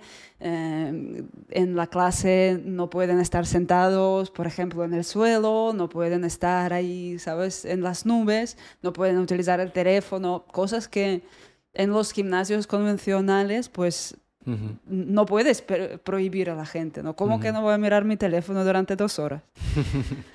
Entonces, esto a los que no están todavía listos para llegar a este punto mm, les genera rechazo. Creen que es muy limitante, que es muy dictatorial, ¿no? Pero los que ven valor luego lo agradecen mucho. Y todos mis alumnos, esto crea la comunidad primero entre las personas porque comparten algo em, que no existe fuera de ahí. Y cuando tú ya llevas tiempo en este camino de auto mejora y autoconocimiento, tu círculo social también cambia a veces puedes influenciar a tus personas queridas alrededor que también sigan no el mismo camino, no tienen que hacerlo, pero por lo menos tomar la vida de forma un poco más consciente. A veces no. Y entonces, claro, el núcleo que se crea en la escuela empieza a ser su vínculo social mm. donde pasan más tiempo. Y así yo veo que cambio que se produce en las personas es muy, muy eh, grande. Eh, en todos los niveles es muy profundo. Hay unos que vienen, luego van un mes, porque en cierto momento todos empiezan con una mejoría, te empiezas a sentir tu cuerpo. Madre mía, es lo mejor que he hecho en mi vida. Al principio se progresa súper rápido y luego... Pero luego hay un momento, no es como que tú estagnas o llegas a un plató. Tú te tienes que enfrentar a ti mismo. Eso es. Porque hay un momento cuando te expone tus debilidades, tus puntos feos de tu personalidad, em, tus fallos, y muchos no son capaces de, hmm. de, verlo, no quieren admitirlo, y no quieren hacer este proceso de, de porque autoconocimiento no es solo conocer las buenas partes de ti. No, no, no. Es conocer todas las partes de ti. Efectivamente.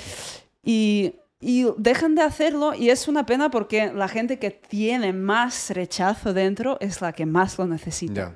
Pero muchos sí que quedan porque se dan cuenta que si sigan vivir con esta carga, lo que, lo que, lo que tengan, su calidad de vida no va a mejorar nunca. Y entonces, muchos de mis alumnos, yo tenía la gente que tenía problemas con adicciones, por ejemplo, y ha venido porque tenían mucha ansiedad, no sabían qué hacer, han escuchado algo por las redes sociales, les llamó la atención y han venido y han podido dejar la mm. droga o alcohol a través de venir ahí y redirigir esta energía.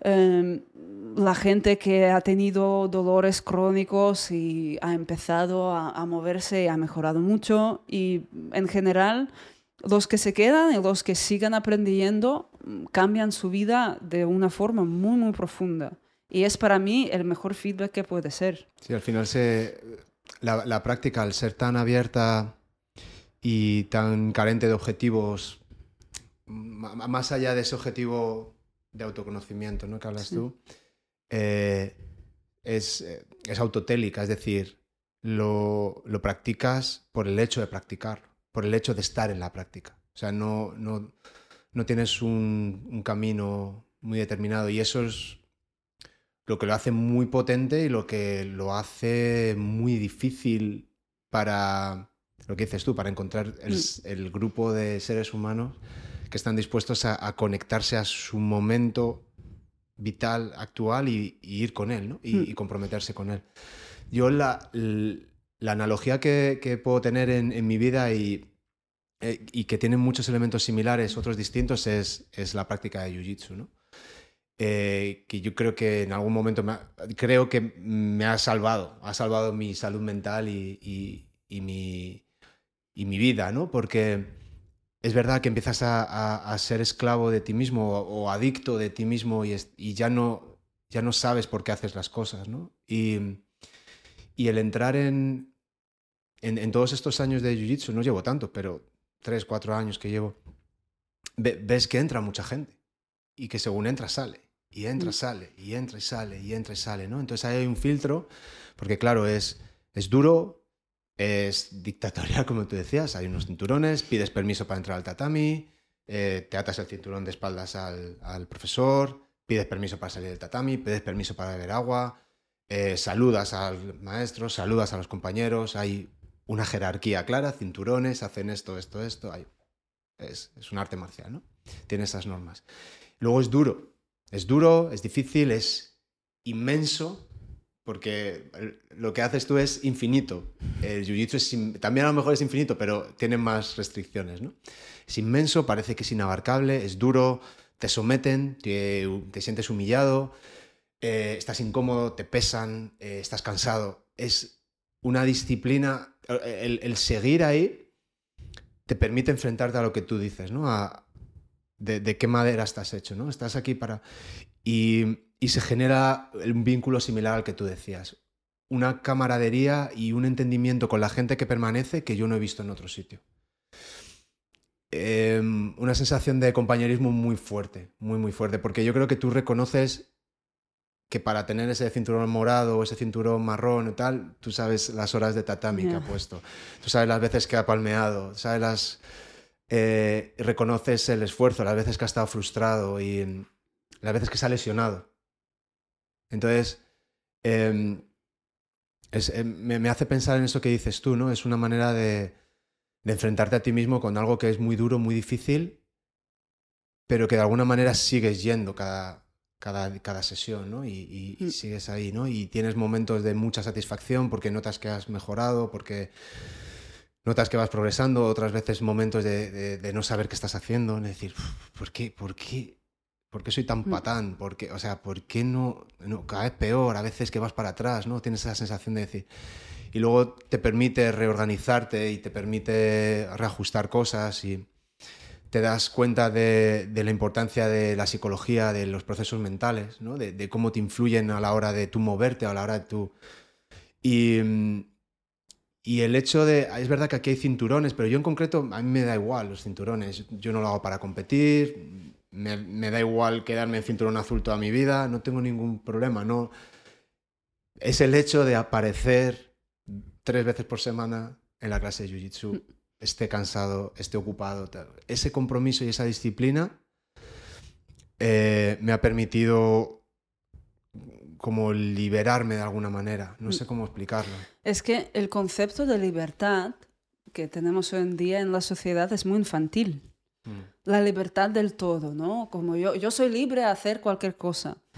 Para mí la disciplina es la libertad porque yo puedo con disciplina ser lo que yo quiero y tener la vida que yo quiero. Sin disciplina es imposible, no te dan nada gratis. Y hacer cosas difíciles, yo no sé, también es una idea infantil que vida puede no tener problemas. No vas a despertar un día y no tener nada que solucionar, es imposible. Entonces también la, firmeza mental no es el estoicismo este que yo voy a eh, cualquier cosa y yo voy a empujar, no, es mm, la forma de amalgarte, ¿no? Según la situación y afrontar la situación tranquilamente porque sabes que lo tienes que hacer. Es, es necesario, no puedes cuando tienes un problema no puedes eh, girar y salir corriendo para otro lado, lo tienes que solucionar. Mm, te da estas herramientas también aparte. Y artes marciales sí es, es un buen ejemplo y Jiu-Jitsu es muy práctica, muy bonita y em, es muy cognitiva también, ¿no? Es como dicen eh, el ajedrez humano muchas veces. Y la jerarquía esta también lo ven como algo negativo, ven la existencia de las reglas como algo negativo. Pero no sé, para mí es, es respetarte a ti mismo, te mm. hace respetar a ti mismo, porque si alguien siempre llega tarde, no respeta tiempo ni el suyo ni de los demás. Ahí yo tengo, ahí yo tengo, yo, yo he pasado por diferentes fases. Hay veces que ves a gente, y claro, al, yo ser ahora también alumno y tener un maestro y tal, hay veces que, que yo personalmente he hecho tanto esfuerzo, he salido corriendo, he dejado a los niños para llegar a Jiu-Jitsu 12 minutos tarde, que digo, estoy aquí, quiero venir, mm. no he podido venir antes. O sea... Siempre puedes decirlo, ¿eh? es otra cosa, obviamente. intento llegar pronto. Sí, sí, sí. Pero, sí. pero a veces que alguien llega tarde y digo, es que no sé qué pasa en su vida. Mm. Y a veces, a veces que me pongo y digo, mira, no entras a clase, es tarde, respeto.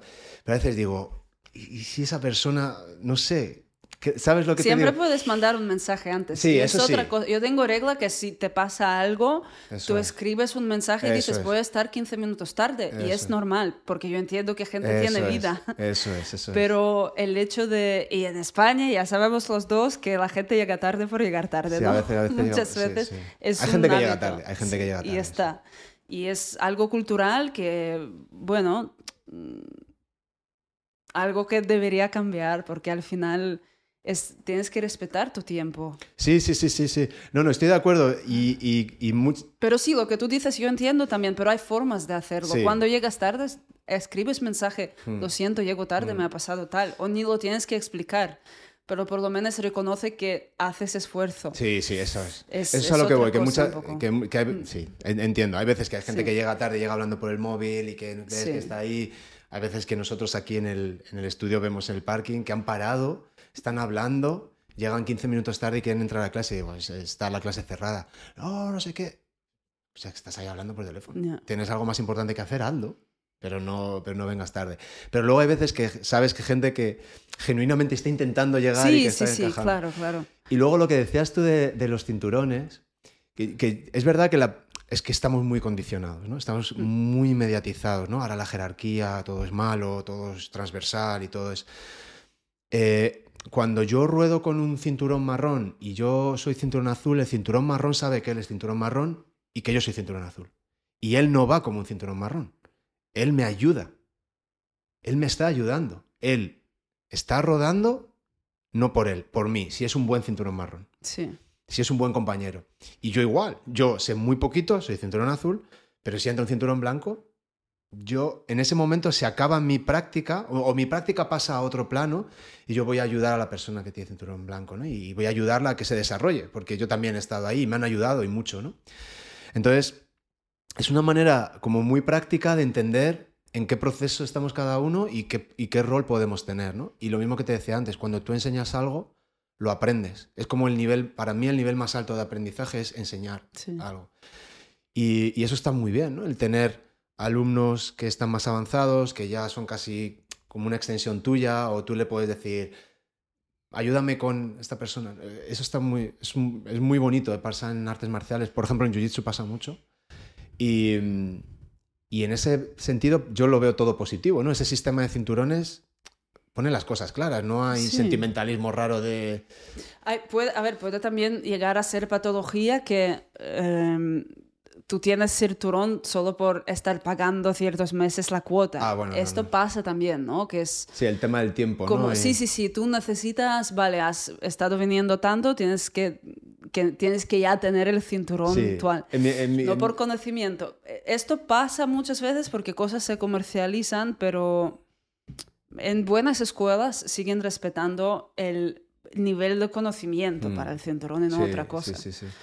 Sí, es, es, es, es muy interesante. Yo creo que el, el, el buen maestro, otra de las cosas que dices tú mucho, que a mí me resuena cuando tú lo dices, ¿no? Lo de encontrar un buen maestro, ¿no? De lo que sea, ¿no? Como si es de punto de cruz o de... Sí, lo- sí, sí. Estoy de acuerdo, ¿no? Que valorar esos buenos maestros. Y, y yo creo que cuando un buen maestro lo es, todo el mundo sabe, o sea, todo el mundo sabe cuáles son las reglas del juego y nadie está esperando tener un cinturón. Y ves que hay gente que está entrenando más y que lleva menos tiempo y progresa más que tú y, y tú llevas mucho tiempo y te estás atascando y te enfadas y cuando te, te- te enfadas y protestas, te expones a la realidad y dices, mejor me hubiera quedado callado porque es verdad, no estoy entrenando. sí". Pero, pero, pero es, es, es genial. O sea, yo creo que lo que hablábamos antes, ¿no? Como, como sociedad necesitamos más de, de, de este tipo de cosas que nos hacen, que nos enraizan un poco con el suelo, ¿no? Con, eh, que no nos infantilizan, que no nos fragilizan, que nos permiten tomar responsabilidad de nosotros mismos. Eh, estamos viendo pues todo lo que ha pasado con la pandemia, ¿no? Como la gente entra en pánico y, y se queda en casa. Muy y- fácilmente, sí. Y dejan la responsabilidad a otros. Exacto. Tú me tienes que solucionar Dime, la dime vida. qué hago, dime qué hago. Yo, yo lo dejo así. Claro. Sí, este- esto yo lo veo como un problema porque no puede ser, solo podemos funcionar como sociedad cuando cada uno toma responsabilidad. Y luego hay momentos de colaborar y ponerse de acuerdo, Mm. pero no puedes externalizar tu responsabilidad de tus decisiones a alguien. ¿Cómo, cómo, es, ¿Cómo estás viviendo? Porque sé que, que has, has comentado a veces en Mm. redes sociales y además de forma muy elocuente y muy interesante. ¿Cómo, cómo vives tú el, el choque cultural, ¿no? de, de donde Mm. tú has nacido, a lo mejor muy basado en esa disciplina, en autoritarismo, el, el esfuerzo es lo único que tal. Llegas a mundo occidental, España, no sé si es, es un poco, no queremos Bueno, reconocer es, que es occidental al final, sí. pero, Sí. pero, pero dentro de los occidentales estamos los italianos y los españoles como que no queremos ser tan europeos. O sea, como que seguimos un poco a nuestro rollo, ¿no? Pero, pero, pero ves claramente que, hay- que ahora hay un choque muy claro, ¿no? Y hay hasta una guerra que, que básicamente lo que está poniendo es como dos modelos Mm. a competir, ¿no? Un modelo más basado en el un poco más autoritario y otro modelo que a lo mejor se está pasando, ¿no? De... Todo puede llegar a patología. Eso es. todos los modelos, lo que está pasando en Rusia es patología ya. Pero también la gente como Bernstein no podría haber nacido y desarrollado de esta forma fuera de este sistema, porque durante la Unión Soviética todo, toda la dureza de la vida ha creado la gente que ha podido pensar y solucionar problemas de una forma muy diferente de que si no Claro. tendrías esto. Para mí el choque cultural obviamente es, eh, son dos planetas diferentes, incluso cuando fuimos con mi marido a Rusia por primera vez. De vuelta, en, él conoció a mis amigos y el sitio donde yo nací, bueno, nací no, pero crecí, donde he vivido mucho tiempo.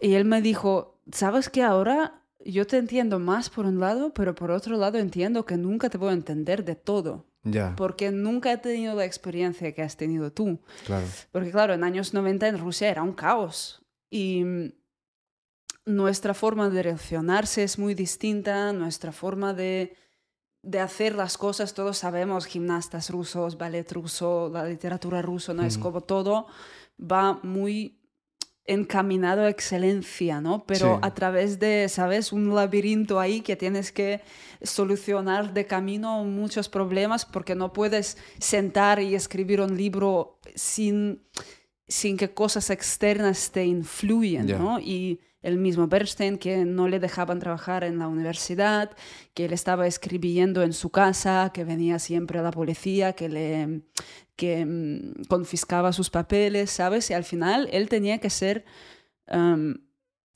tan em, flexible con estas cosas que encontró la manera de hacerlo. O Solzhenitsyn, que ha escrito El Gulag Archipiélago, que es un libro enorme, que no ha podido escribirlo lo memorizó todo, ¿sabes? Durante sus tiempos en los campos de concentración, porque les confiscaban papeles, no podían escribir nada. Entonces, y mi generación, que tengo 34 años, cumplo 35 en un par de meses, mm, lo hemos pasado mal ahí. Y la gente ha tenido hambre, y ha tenido, tenido gente ha tenido mucha inseguridad para sobrevivir tienes que trabajar mucho, entonces, y el nivel de competición es muy alto. Entonces, por eso hay tantos buenos artistas, la gente que tiene mucha capacidad para trabajar. Y en cambio aquí la gente de mi generación ya no ha tenido estas dificultades, que hay sus cosas, pero a este nivel de tener, pasar hambre y que tu país colapsa tres veces en tu vida, ¿sabes? Esto, esto no pasó. Entonces, em, a muchos nos ha hecho muy nihilistas y muy cínicos. Y yo también he pasado por este momento, pero por otro lado, yo he hecho paz con esto y ahora lo veo como una ventaja por experimentar esta parte de la vida y saber que yo puedo sobrevivir cualquier cosa y yo puedo solucionar cualquier problema. Hmm. Y cuando yo quiero hacer algo y pongo mi mente en eso, yo lo hago. Por, como he dicho antes, ¿no? Me lanzo a las cosas, pero no por, por lanzarme, pero porque yo estoy segura en mi capacidad de solucionar problemas. De resolverlo. Y sí, poner soluciones a, a cualquier cosa que me presenta. Mm. Aquí la gente, ves, muchos europeos siempre me dicen que soy muy valiente por hacer las cosas que hago. Para los rusos es que, vale, ¿sabes? Porque todos saben que necesitan sobrevivir. No estamos bienvenidos en muchos sitios, sobre todo ahora, pero antes también, eh, porque siempre hay como, vale, los rusos, ¿qué van a hacer aquí? Y no nos dan visados fácil, siempre tenemos problemas con nuestro pasaporte para viajar, para conseguir trabajo. Mm pero siempre buscamos las formas de hacerlo, ¿sabes? Y mm. esto, mm, comparando con la cultura donde cuando ves que hay un problema por delante y no lo tienes claro cómo lo solucionarías, dices, ah, vale, no voy a ir, no voy a hacerlo. Y para mí esto ha sido el choque, choque más grande. Mm. Y bueno, todas las cosas pequeñas de llegar tarde, por ejemplo, otra vez. Eso te ha tocado. ¿eh? me ha tocado mucho porque, claro, soy muy puntual y además en Rusia tú llegas tarde dos minutos, la gente ya, ya se fue, ¿sabes? Si no has dicho, obviamente, que, que pasa esto. Y hay muchas cosas buenas, obviamente. Yo vivo aquí y no vivo ahí por muchas razones. Y la gente de España me encanta. Estoy casada con un español, al fin de cuentas, ¿sabes? Y, um,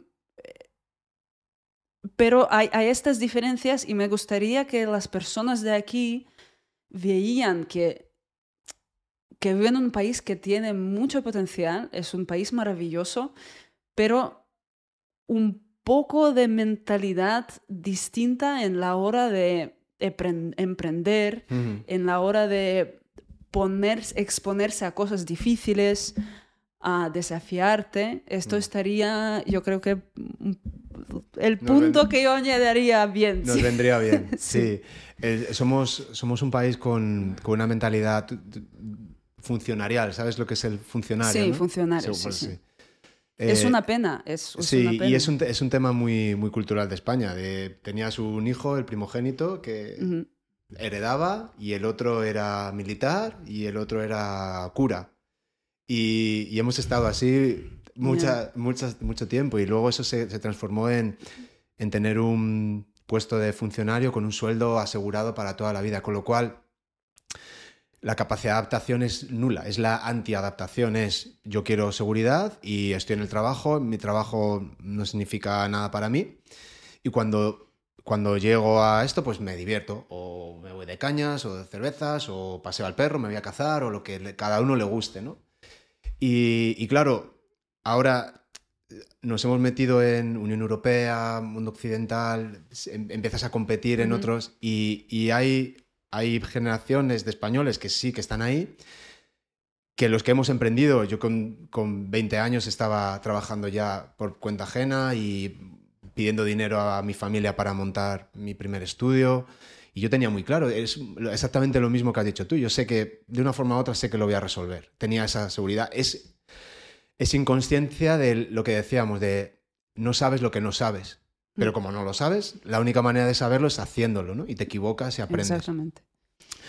Y, y luego, lo que a ti te ha pasado, el volverte muy cínica, a mí me pasa también ahora, desde el otro lado, me vuelvo muy cínico porque te das cuenta de... Eh, te das cuenta que te da igual, o sea, que te da igual que sea una democracia, es decir, al final es o uno o otro y hacen lo mismo y no mm. están mirando tampoco por, por la gente, están mirando por seguir en el poder o por tener más poder o porque el otro les vaya muy mal. Están pensando en los siguientes cuatro años en lugar de los siguientes 40 años.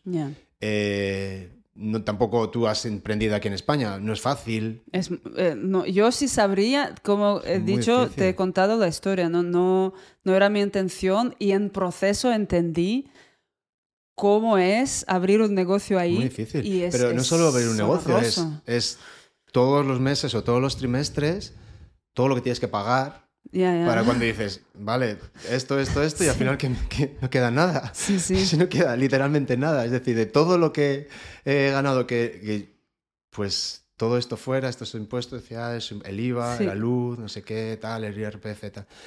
Eh, contratar a una persona aquí es un acto heroico porque cuesta mucho dinero. Luego la gente también, claro, quiere ganar dinero, es normal. Entonces, te vuelves muy cínico del sistema. Te das cuenta que estás en esa rueda, ¿no? Hmm. Estás en un sistema y, la única forma es o, salirte totalmente o, mi solución es un poco esa, volverte un poco cínico y decir, da igual, ¿no? Da igual. Sí, porque al final es, es la capacidad de adaptación. Pues yo iba ahora aquí y yo me tenía que adaptar en la realidad de aquí. Que en, en todas las sociedades hay cosas criticables y no pero es cambiar el mundo a través de ti mismo. Yo no puedo cambiar el sistema político, ¿sabes? Es, yo creo que pensamos, sobre todo la gente en Occidente piensa que tiene más poder en eso que realmente lo tienen. Pero en cualquier sociedad política tú puedes buscar la forma de florecer. Mm. Y mm, esto es el núcleo para mí del problema, que la gente que tiene mentalidad funcionarial no florece, no. desarrollan todas las capacidades. Y realmente en cada ser humano hay un potencial enorme. Hmm. Y se puede sacarlo a través de la práctica del movimiento, a través de las prácticas Esa es la analogía que tú utilizas para demostrarte a ti mismo, ¿no? Exactamente. Que puedes hacerlo, que puedes Buscar qué es lo que me gusta hacer, qué es lo que yo puedo aportar para que el mundo alrededor de mí sea mejor. No tienen que ser metas de cambiar todo el mundo, pero todo en mi alrededor, si yo puedo afectar una, dos, tres personas para cambiar su vida mejor, ya he hecho algo. Hmm. Y esto solo puede hacer siendo un ejemplo, pero cuando tú la única, la única cosa que buscas es ser cómodo, todo lo demás mm, no se va a desarrollar nunca. Hmm. Entonces, y a mí me da mucha pena porque hay mucha gente que, que, podría desarrollarse de otra forma, pero deciden, optan por seguridad y por comodidad. Y, Sí, a ver, en Rusia hay gente así también, pero hay, mm, hay completamente otro sistema en que tú no puedes. Si no trabajas, no comas, así de fácil.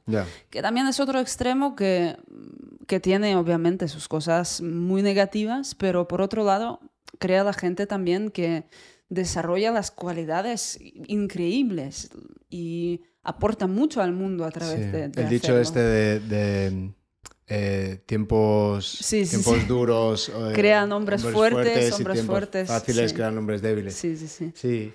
Eh, hay una parte de eso, es lo que dices tú. Tú lo explicas ahí en, todo el exceso crea patología, ¿no? Al final, cuando todo se va mucho hacia, hacia un sitio, por un lado, por otro, muchos, mm, o sea, mm. muchísima eh, libertad, muchísima facilidad no te va a ayudar, mucho autoritarismo, eh, mucha disciplina y muchas dificultades. También pues te oprime, te oprime. Tu, ser. Eso es, eso es. Mm. Alguna vez en este podcast que, hemos tenido algún, algún comentario así en, en, cuanto a esto, siempre hay comentarios de la gente de la mentira de la cultura del esfuerzo, porque luego lo que quieren es tenernos esclavizados y trabajando todo el día.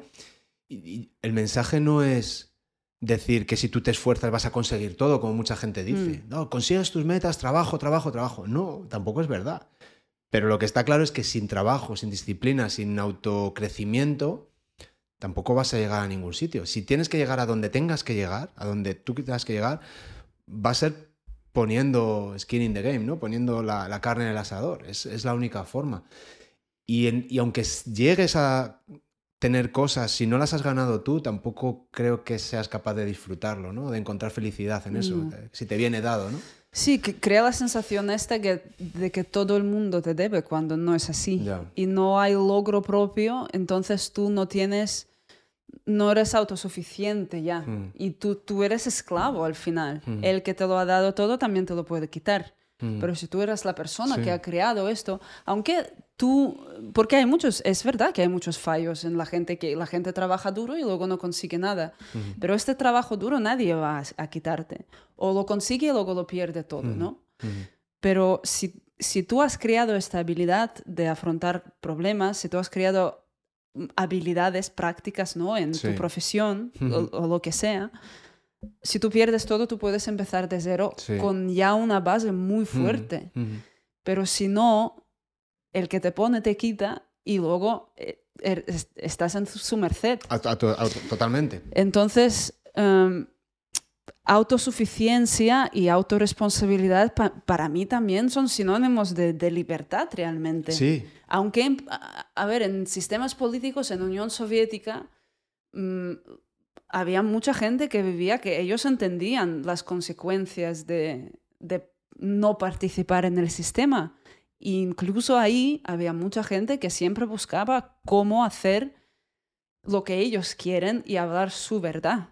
Y al mm. final esta gente ha conseguido que, que todo se colapse. Mm. Que, bueno, luego hay muchas más cosas por el medio, pero siempre, siempre ha habido gente dentro. Y esta es la gente que, que vemos como los héroes, no los que están en la masa. Mm. Y Obviamente no todos tienen las mismas capacidades, no todos son destinados a ser genios o artistas que producen unas obras que, que, tocan corazón a todos los que lo ven. Pero sí que mm, experimentar la profundidad de, y la belleza de ser humano lo pueden todos.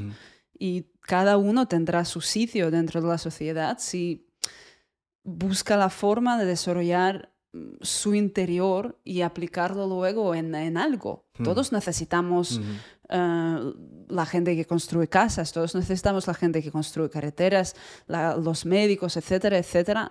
No hay persona que no es importante, pero tú puedes tener un trabajo mm, cualquiera y ser feliz en él. No sé, tú puedes ser persona que recoge la basura y si tu forma de verlo va a ser, no que, hostia, todos los días me tengo que levantar y trabajar en, todo esto, ver la basura, limpiar por otra gente, pero yo estoy creando uh, ciudad limpia para otras personas y las personas se van a caminar a estas calles que yo limpio, entonces yo estoy aportando mi grano de arena a la felicidad de los otros, tú vas a ir con otro enfoque en el trabajo cada mañana. Sí.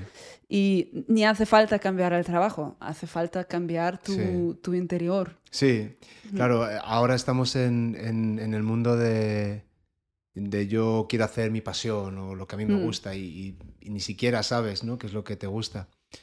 Y yo creo que, lo que los que nos dedicamos a, a, tratar con personas y, y hacer lo que hacemos, yo creo que tenemos, no sé si es inherente o lo vamos desarrollando, un, un, un ímpetu de servicio, ¿no? de, servir, pero servir bien, de aportar mm. valor, ¿no? de decir, bueno, pues lo, hablabas antes, ninguno hemos descubierto nada, nos, nos ha llegado información de diferentes canales, de diferentes personas, de diferentes medios, la hemos procesado de una manera única como seres humanos y, pasa por nosotros. O sea, no, no nos mm. inventamos nada, ¿no? Pasa por nosotros con la esperanza de que cuando tú impactas en otras personas, eso, eso también pase a otros, ¿no? Y, si crees que lo que estás haciendo es de valor y es, es, positivo, al final, por eso hacemos lo que hacemos, ¿no? Porque también es, es, es duro y es difícil y tienes que estar concentrado y tienes que... Pero es muy bonito. Y, y a veces es eso, pero tenemos esa, tú lo has dicho muy bien, esta... Eh, esta infantilización de, la realidad, de tengo derecho a todo, quiero viajar y quiero descansar y quiero pasármelo bien. Y cuando estás ahí, tampoco, tampoco eres feliz. Sí, a ver, aquí también gente piensa que nunca lo van a tener para siempre, pero mira lo que está ahora pasando en el mundo, no estaría yo tan segura que el estado de bienestar que tenéis en Europa va a seguir siendo así. Eh, muy probable que todo se va a acabar y el nivel de vida que gente, a que gente está acostumbrada se va a acabar. Mm. Y si tú eres capaz de adaptarse y antifragilizarse, ¿no? Como dice Nassim Taleb, mm, cuando esto cambia, tú vas a poder florecer otra vez. Y de hecho, las personas que saben cómo ganar dinero saben cómo invertir en estos momentos de crisis para luego posicionarse mejor. Pero cuando estás esperando que te van a dar algo y algo va a ser solucionado por ti, tú te quedas en el sitio cuando tú no tienes que dar a comer a tu familia y tú no tienes ningunos medios para solucionar este problema. Mm. Porque estás esperando a que alguien lo venga y te lo da. Y, lo que muchas veces se olvidan es que ese alguien que se supone que te va a ayudar casi seguro que es el que ha causado el problema exactamente, antes. Exactamente, Está solucionando problemas que han causado ellos antes. Sí, por eso lo creen, para luego venderte su ayuda.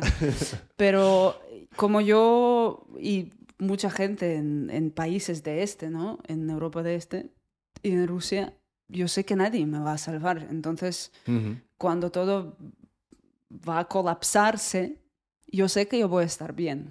Porque yo tengo mis habilidades, yo sé que el trabajo que, que, hago yo siempre va a tener valor, que yo siempre tengo que aportar algo. Y si, no sé, la crisis es tan fuerte que nadie ni piensa en movimiento, yo siempre puedo aplicarme en otras cosas si lo necesito, ¿sabes? Si no, si en el peor de los casos tengo que ir al campo y empezar a, Se hace. ¿sabes? A trabajar con, no sé, patatas y caballos, pues lo voy a poder hacer. Sí, sí, y entonces esto me da tranquilidad. Sí, sí, sí, estoy totalmente de acuerdo mm. contigo y lo, lo que has dicho tú antes, ¿no? Lo ves en gente que aparentemente tiene trabajos que podrían parecer intrascendentes, mm. pero el, el, rato que estás con el carnicero y estás hablando con él y te prepara y te guarda y te dice y te cuenta y te da una receta y tiene una pasión por lo que hace, que al final es cortar y servir carne, a mí me parece maravilloso. A mí me encanta siempre, siempre hablar con todas las personas con las que tengo una interacción y conocer y preguntarles y, tienes muchísimo que, aprender, ¿no? Sobre, pues eso, eh, cualquier cosa, ¿no? El taxista, el carnicero, el pescadero, todos, todo es súper interesante. Hace poco me fui con, con un amigo a Estonia a, cazar por primera vez, no había ido nunca. Y, vengo fascinado y era lo lo mejor de todo, aparte de que ha sido una experiencia muy, muy bonita, eh, el pasar de, de 0 a uno, es decir, de no saber nada, o sea, de aprender absolutamente todo porque no sabía nada. O sea, yo soy un chico de ciudad, no, no sé desenvolverme en el campo y era por lo que yo quería hacer esto, ¿no? Y el estar tres, cuatro días fuera eh, viendo esta huella es de un corzo, esta huella es de un jabalí, cuidado que aquí han estado eh, osos o lo que sea, ¿no? Y los sentidos, el silencio, el para, el perro, el no sé qué, todo, todo eso ha sido tan nuevo que, que venía eufórico, pero eufórico de aprender, de decir, antes no podía explicarte nada de lo que es cazar y ahora te puedo explicar poco, pero, pero sé algo, ¿no? Eso pasar de cero a uno, ¿no? Y como eso, Ana, hay lo que dices tú, las, patatas. Pues a lo mejor las patatas resulta que el café o lo que sea, hay, hay un mundo, o sea, es tan interesante el mundo, es tan maravilloso que, que el no fascinarte por, por lo que hay, por nuestra experiencia vital, es, es terrible, a mí me da pena. Que Al final eso, eh, a, lo que va todo es que la gente no tiene curiosidad sobre la vida, ni sobre sí mismos. Hmm. Y yo no sé cómo es posible y es lo que intento provocar, que las personas tengan más curiosidad, porque hay cosas infinitas para aprender y no sé, tú puedes estar sentado dos horas solo observando lo que pasa en tus tripas y vas a flipar, porque hay tantas cosas dentro de ti que ni, ni llegamos a conocer ni una milidécima parte de, de, lo que hay. Sí, sí, sí. Y autoconocimiento siempre puedes saber, como ya hemos dicho, toda la teoría del mundo, nada, nada compara con la experiencia propia. Nada. Y está bien, yo siempre intento em, como apoyar la teoría en práctica y siempre hago las dos cosas, pero al final la experiencia y la práctica es lo que sostiene todo. Sin ella, en ningún ámbito es imposible llegar a conseguir algo. Hmm. Porque al final, de lo que hemos hablado antes, ¿no? De funcionarios, etcétera, yo conozco muy pocas personas que hay, obviamente, siempre excepciones, pero conozco muy pocas personas que han, por ejemplo, acabado universidad en um, management de negocios y han abierto su negocio. Ah, no, no, claro. Trabajan en puestos altos. consultorías. sí, en alguna empresa que ha creado otra persona. Pero las personas que crean negocios, los que han empezado a trabajar con 15 años. Exacto. Entonces, exactamente. Aquí, estoy yo. yo. yo. siempre lo digo, digo, yo con 16 años estaba ganando mi propio dinero, no le pedía nada. Sí, sí. No le pedía nada a mis padres, porque entre otras cosas tampoco podían darme mucho, pero, eh, pero esa sensación de... Eh, la palabra es autoeficacia, ¿no? De, saber que lo vas a resolver de una manera u otra. De será fácil o difícil, pero lo vas a resolver. Yo tengo la suerte de que creo que he nacido así. Pero también es una, es una habilidad que, sin duda se puede, se puede aprender, ¿no? Si la motivación es... Hmm. Los padres tienen mucho que ver también en desarrollo. Que yo sé que mis padres no podían darme mucho en nivel material, ¿Sí? pero sí que siempre apoyaban mi curiosidad. Y como no tuvimos tele, por ejemplo, yo empecé a leer con cuatro años, porque no había otra, otro entretenimiento. Y ellos, en vez de darme, ponerme delante de la pantalla, me daban libros. ¿sabes? Te daban Dostoyevsky claro, porque... a la niña. Por eso así estamos. pero sí, es, es verdad que yo empecé a leer muy pronto, pero porque no había otra cosa. No, no había pantallas, no había teles en mm. las familias en Rusia, y esto es en general, ¿no? Y mis padres apoyaban siempre mi curiosidad y, y, sigue como creado esto de que no tenían, sabías, son fallos, y además la gente eran jóvenes y tenían que dar a comer a sus hijos y no estaban ahí porque tenían que trabajar. Entonces también la parte de autoeficiencia viene de ahí, de parte que me tenía que hacer mi propia comida y hmm. ir a la escuela, volver de la escuela sola. Sí, para, para mí la, mi, mi, infancia fue también muy parecida a eso. ¿no? mis padres muy, muy jóvenes, tenían 20 años, eh, tenían que trabajar los dos para que eh, no llegaban a, a, fin de mes y siempre los famosos números rojos de, en, en, la cuenta del banco. Y el, eso, la, la llave, el, el, ocuparte tú de, de, tus cosas, mis hermanos pequeños también. Y, y no es un trauma, es, es lo que es. Sí, porque en este momento no lo aprecias así. Mm. Porque eres pequeño y no sabes que, vale, somos, no sé, somos pobres. No, lo no tienes ni concepto de eso. Eso es, eso es. Sí, sí, de repente ves al techo y ves un cable colgando y, no hay, y no hay lámpara y cosas así. Mm. Pero, eh, pero te, es verdad que te, te pone en un modo en el que luego puedes saber que las cosas van a mejor. Eso también es muy... A mí me ayuda mucho el... Y también lo hago cuando, cuando enseño movimiento, ya, o sea, mi feedback a las personas no es esto está bien o esto está mal o esto no, es esa repetición va en la dirección, sabes, esta repetición que has hecho es lo suficientemente consciente y, tiene la intención mm. que yo creo que te va a llevar a este objetivo que tenemos ahora. Pero es, muy de transición, es un feedback muy de transición, no es un feedback de mal o bien, mm. ¿no? Y, y, yo creo que, que eso es, da mucha o sea, da mucha paz porque te pones siempre en la dirección. En no vamos a llegar nunca. Es un paso y otro paso, otro paso. Y cuando llegas has cambiado porque te interesa otra cosa. ¿no? Mm. Y, cuando trabajas con pacientes, sobre todo con dolores, siempre es marcar, no, porque las personas con dolor quieren que se les quite el dolor, que tal. Lo que queremos es que cada día estén mejor que el día anterior, que tengan menos días malos, que, los días que son malos no sean tan malos, que duren menos, que no sean tan intensos. Entonces vas en una dirección de mejora, en una tendencia. ¿no? Y cuando ellos entienden eso, eh, empiezan a recuperarse. Empiezan a recuperarse, empiezan a, valorar. No se ponen en todavía tengo dolor, que es un, lenguaje muy negativo. ¿no? Y, y, va muy al hilo de esto que decíamos, ¿no? Este camino de explorar y de explorar y nos moriremos y seguiremos explorando y se acabará un día y, ese día diremos, pues es un buen día para morir, ¿por qué no? Cuando, como ha dicho Ido en el último intensivo que tuvimos, life is a workshop. Sí, es verdad. Porque al final estamos siempre aprendiendo, nunca vamos a aprenderlo todo. Y cuando nos morimos, no hemos aprendido todo lo que hemos podido aprender en ningún momento. Pues Es un buen mensaje, Ana, para terminar. Muchísimas gracias. A ti. Ha sido un placer conocerte. Igualmente. Estaría hablando contigo horas y horas, que ahí seguro que te puedo sacar todavía más. De verdad, muchas gracias. Muchísima suerte mañana en tu evento. Gracias. Y nada, que creéis una comunidad muy grande aquí en Madrid de, todo esto tan maravilloso que estás intentando crear y así que mucho éxito. Gracias. Una cosa más antes de irnos.